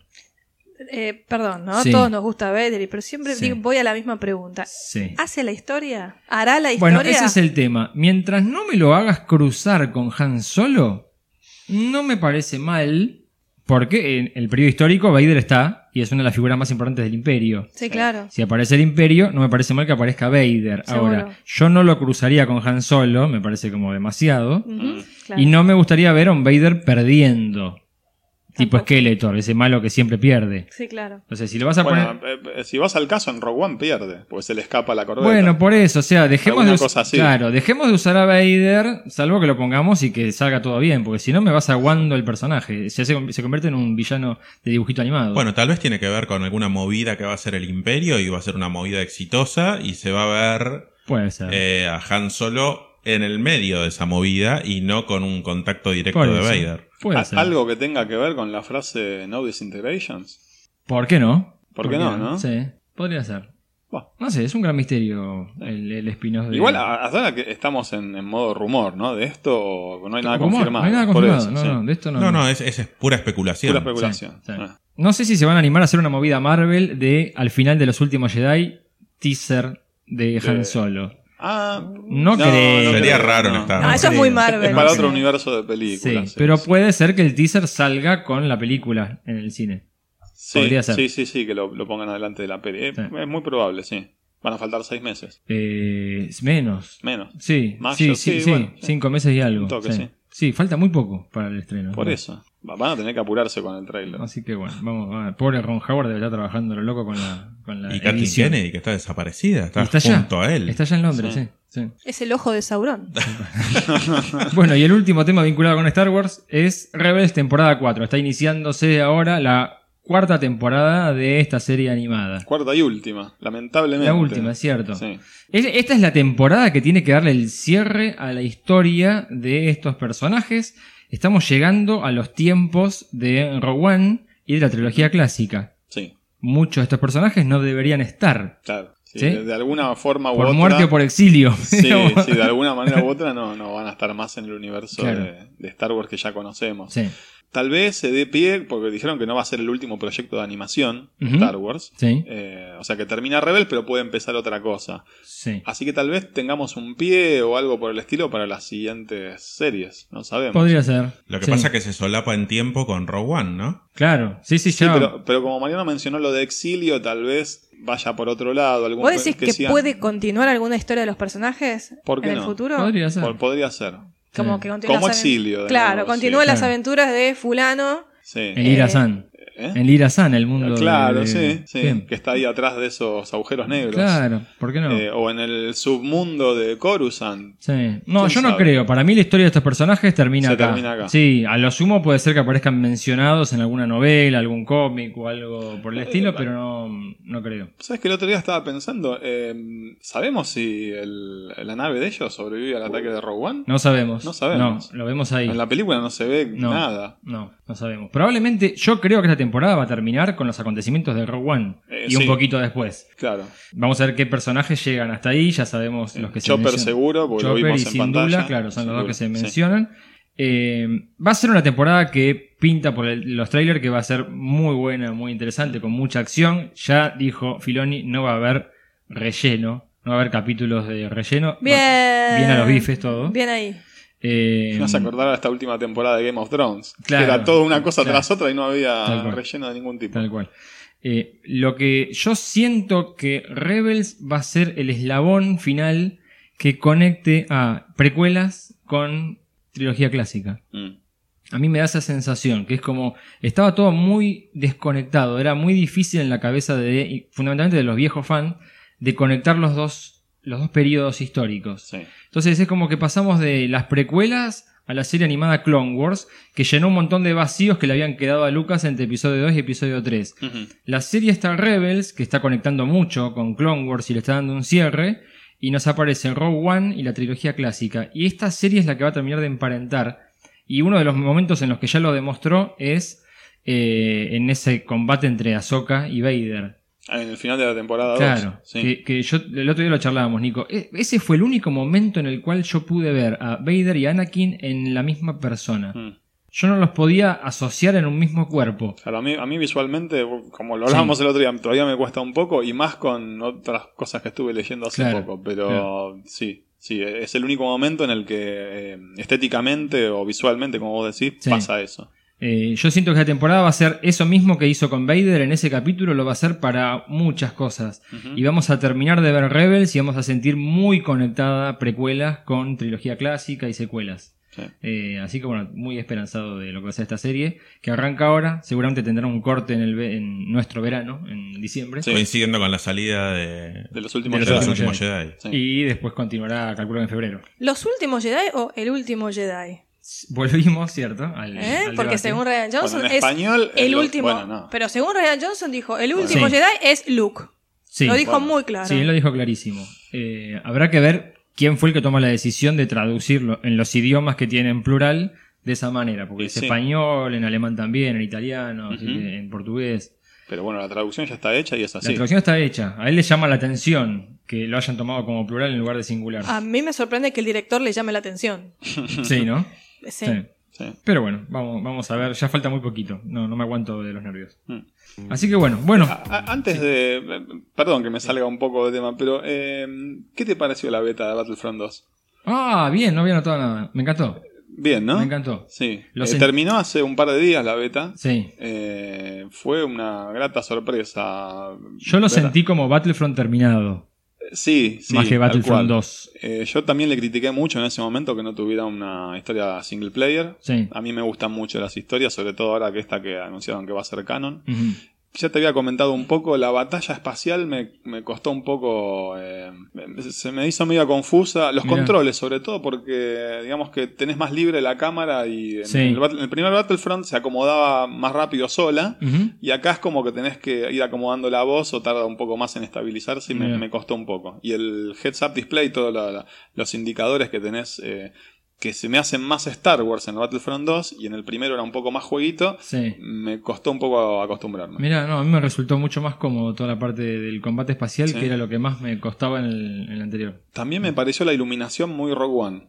La, la Mm. iluminación de la batalla espacial y porque era una base imperial y todo eso, se me hacía muy Scarif. Sí, sí, ¿No? puede ser. Puede ser. Eh, Eh, y bueno, después los pocos niveles que pudimos probar y eso a mí me gustó mucho. El Sí. sistema este de las cajas no me molestó. Sí, yo lo, ya lo venía usando en Halo 5, pero bueno, ahí pues, la- esas cartas las podés usar solo para Sí. un modo en especial que no es una gran cosa. Eh, me pareció un poco más eh, co- complicado o confuso la manera de tener que ir equipando las cartas para cada clase, para cada héroe. Sí. De nuevo, uno no está acostumbrado y por eso le, le cuesta un poco más. Eh, bueno, en el nivel de Tid me acribillaron un par de veces. Sí. La, la pasé muy mal. eh, es un nivel en el que tenés que defender uno de los tanques de la Federación. A mí Sí. me tocó jugar con los Battle Droids. Sí. Muy loco jugar con un Battle Droid. Sí, es cierto. Eh, y bueno, y la pasé mal, por eso medio que me dio un poco de bronca ese nivel. Me gustó mucho eso de que vas juntando puntos con lo que haces en cada misión y eso lo puedes invertir para vos decidir si querés ser un Sí. héroe o lo que fuera. Está bueno, sí, que puedes invertirlos. Me gustaron las clases también y las diferencias que hay entre cada una. Está bueno, sí, sí, porque ya podés. Bueno, una de las clases que usé fue el sniper de los Battle Droids. Sí. Eh, y después el otro nivel era el de. eh, ¿Cuál era el otro? Todo lo de la trilogía secuela, el, el nivel de Ah, Takodana. está en- en Takodana, en el sí. De Maskanata. Me encantó las armas, especialmente las, Las- de la First Order, cómo sí. suenan. Está muy bueno. Sí. Y el decorado también está bueno. Sí. Está, está muy lindo. No, Sí. le tengo- ¿Te metiste por el castillo de Sí, Maskanata? sí, el techo Está- también, sí, todo, sí. Está muy bueno. Está muy bueno. Eh, no, me gustó muchísimo, le tengo mucha fe, así que el verano Pinta bien. voy a estar sí. ocupado con eso. Me, me llama la atención que el, eh, digamos, este juego corriendo en el mismo, yo lo jugué en Xbox One, Claro. eh, corriendo en el mismo hardware tenga una diferencia gráfica tan notoria contra el primero, sí, ¿no? sí, sí, por eso Como lo vos siento, decís, es lo- como la versión terminada. Yo lo siento como la versión terminada del, del Battlefront. Sí. Eh, yo ya lo preordené. Yo ya lo tengo Ah, yo preordenado. todavía no, pero sí, me, definitivamente lo voy a comprar cuando Sí, salga. lo tengo preordenado, así que en cuanto salga, ahí empiezo a enviciarme. Y Está de bien. paso me ayuda porque es un mes, sale un mes antes que la película. Claro, tenés algo para. Puedo algo para entretenerme hacer. con eso. Está bien. Así que bueno, bueno gente, ese ha sido nuestro análisis, un repaso del tráiler de los últimos Jedi y de las últimas noticias que se habían ido apilando en este tiempo. Eh, esperemos que lo hayan disfrutado. Muchísimas gracias de vuelta por la interacción que tuvimos en el capítulo anterior y que esperemos que sea una costumbre. Escríbanos. Eh, hay gente que nos sigue en, en iVoox, que es la plataforma una de las más utilizadas, pero también hay gente que nos sigue en YouTube. Así que anímense y en lo que escuchen o vean, escriban. Y también obviamente Twitter, en Facebook y en nuestra página o nuestro correo. Bueno, muchas gracias por dejarme estar de este lado del micrófono hoy. Esa, cu- cuando usted quiera, eh, por favor. Usted sabe un que está invitado Fue un siempre. placer eh, compartir esta charla con ustedes desde este lado. Yo siempre estoy del otro y también lo disfruto, pero hoy fue de otra manera. Así que muchas gracias. Bautismo de fuego. ¿Eh? Bueno, eh, sí, lo mismo, gracias eh, por escucharnos. Como dice Mariano, comuníquense, que dennos sus impresiones, qué les pareció y nos escuchamos en la próxima. Bueno, por mi parte, gracias por estar del otro lado. Lamento la llegada tarde. La sacaste barata, La un poquito barata, tiempo ¿no? hoy, eh, Sí, sí. sí, un poco tiempo. Así que bueno, nos vemos en la próxima. Abrazo grande y que la fuerza los acompañe. Chao, chao.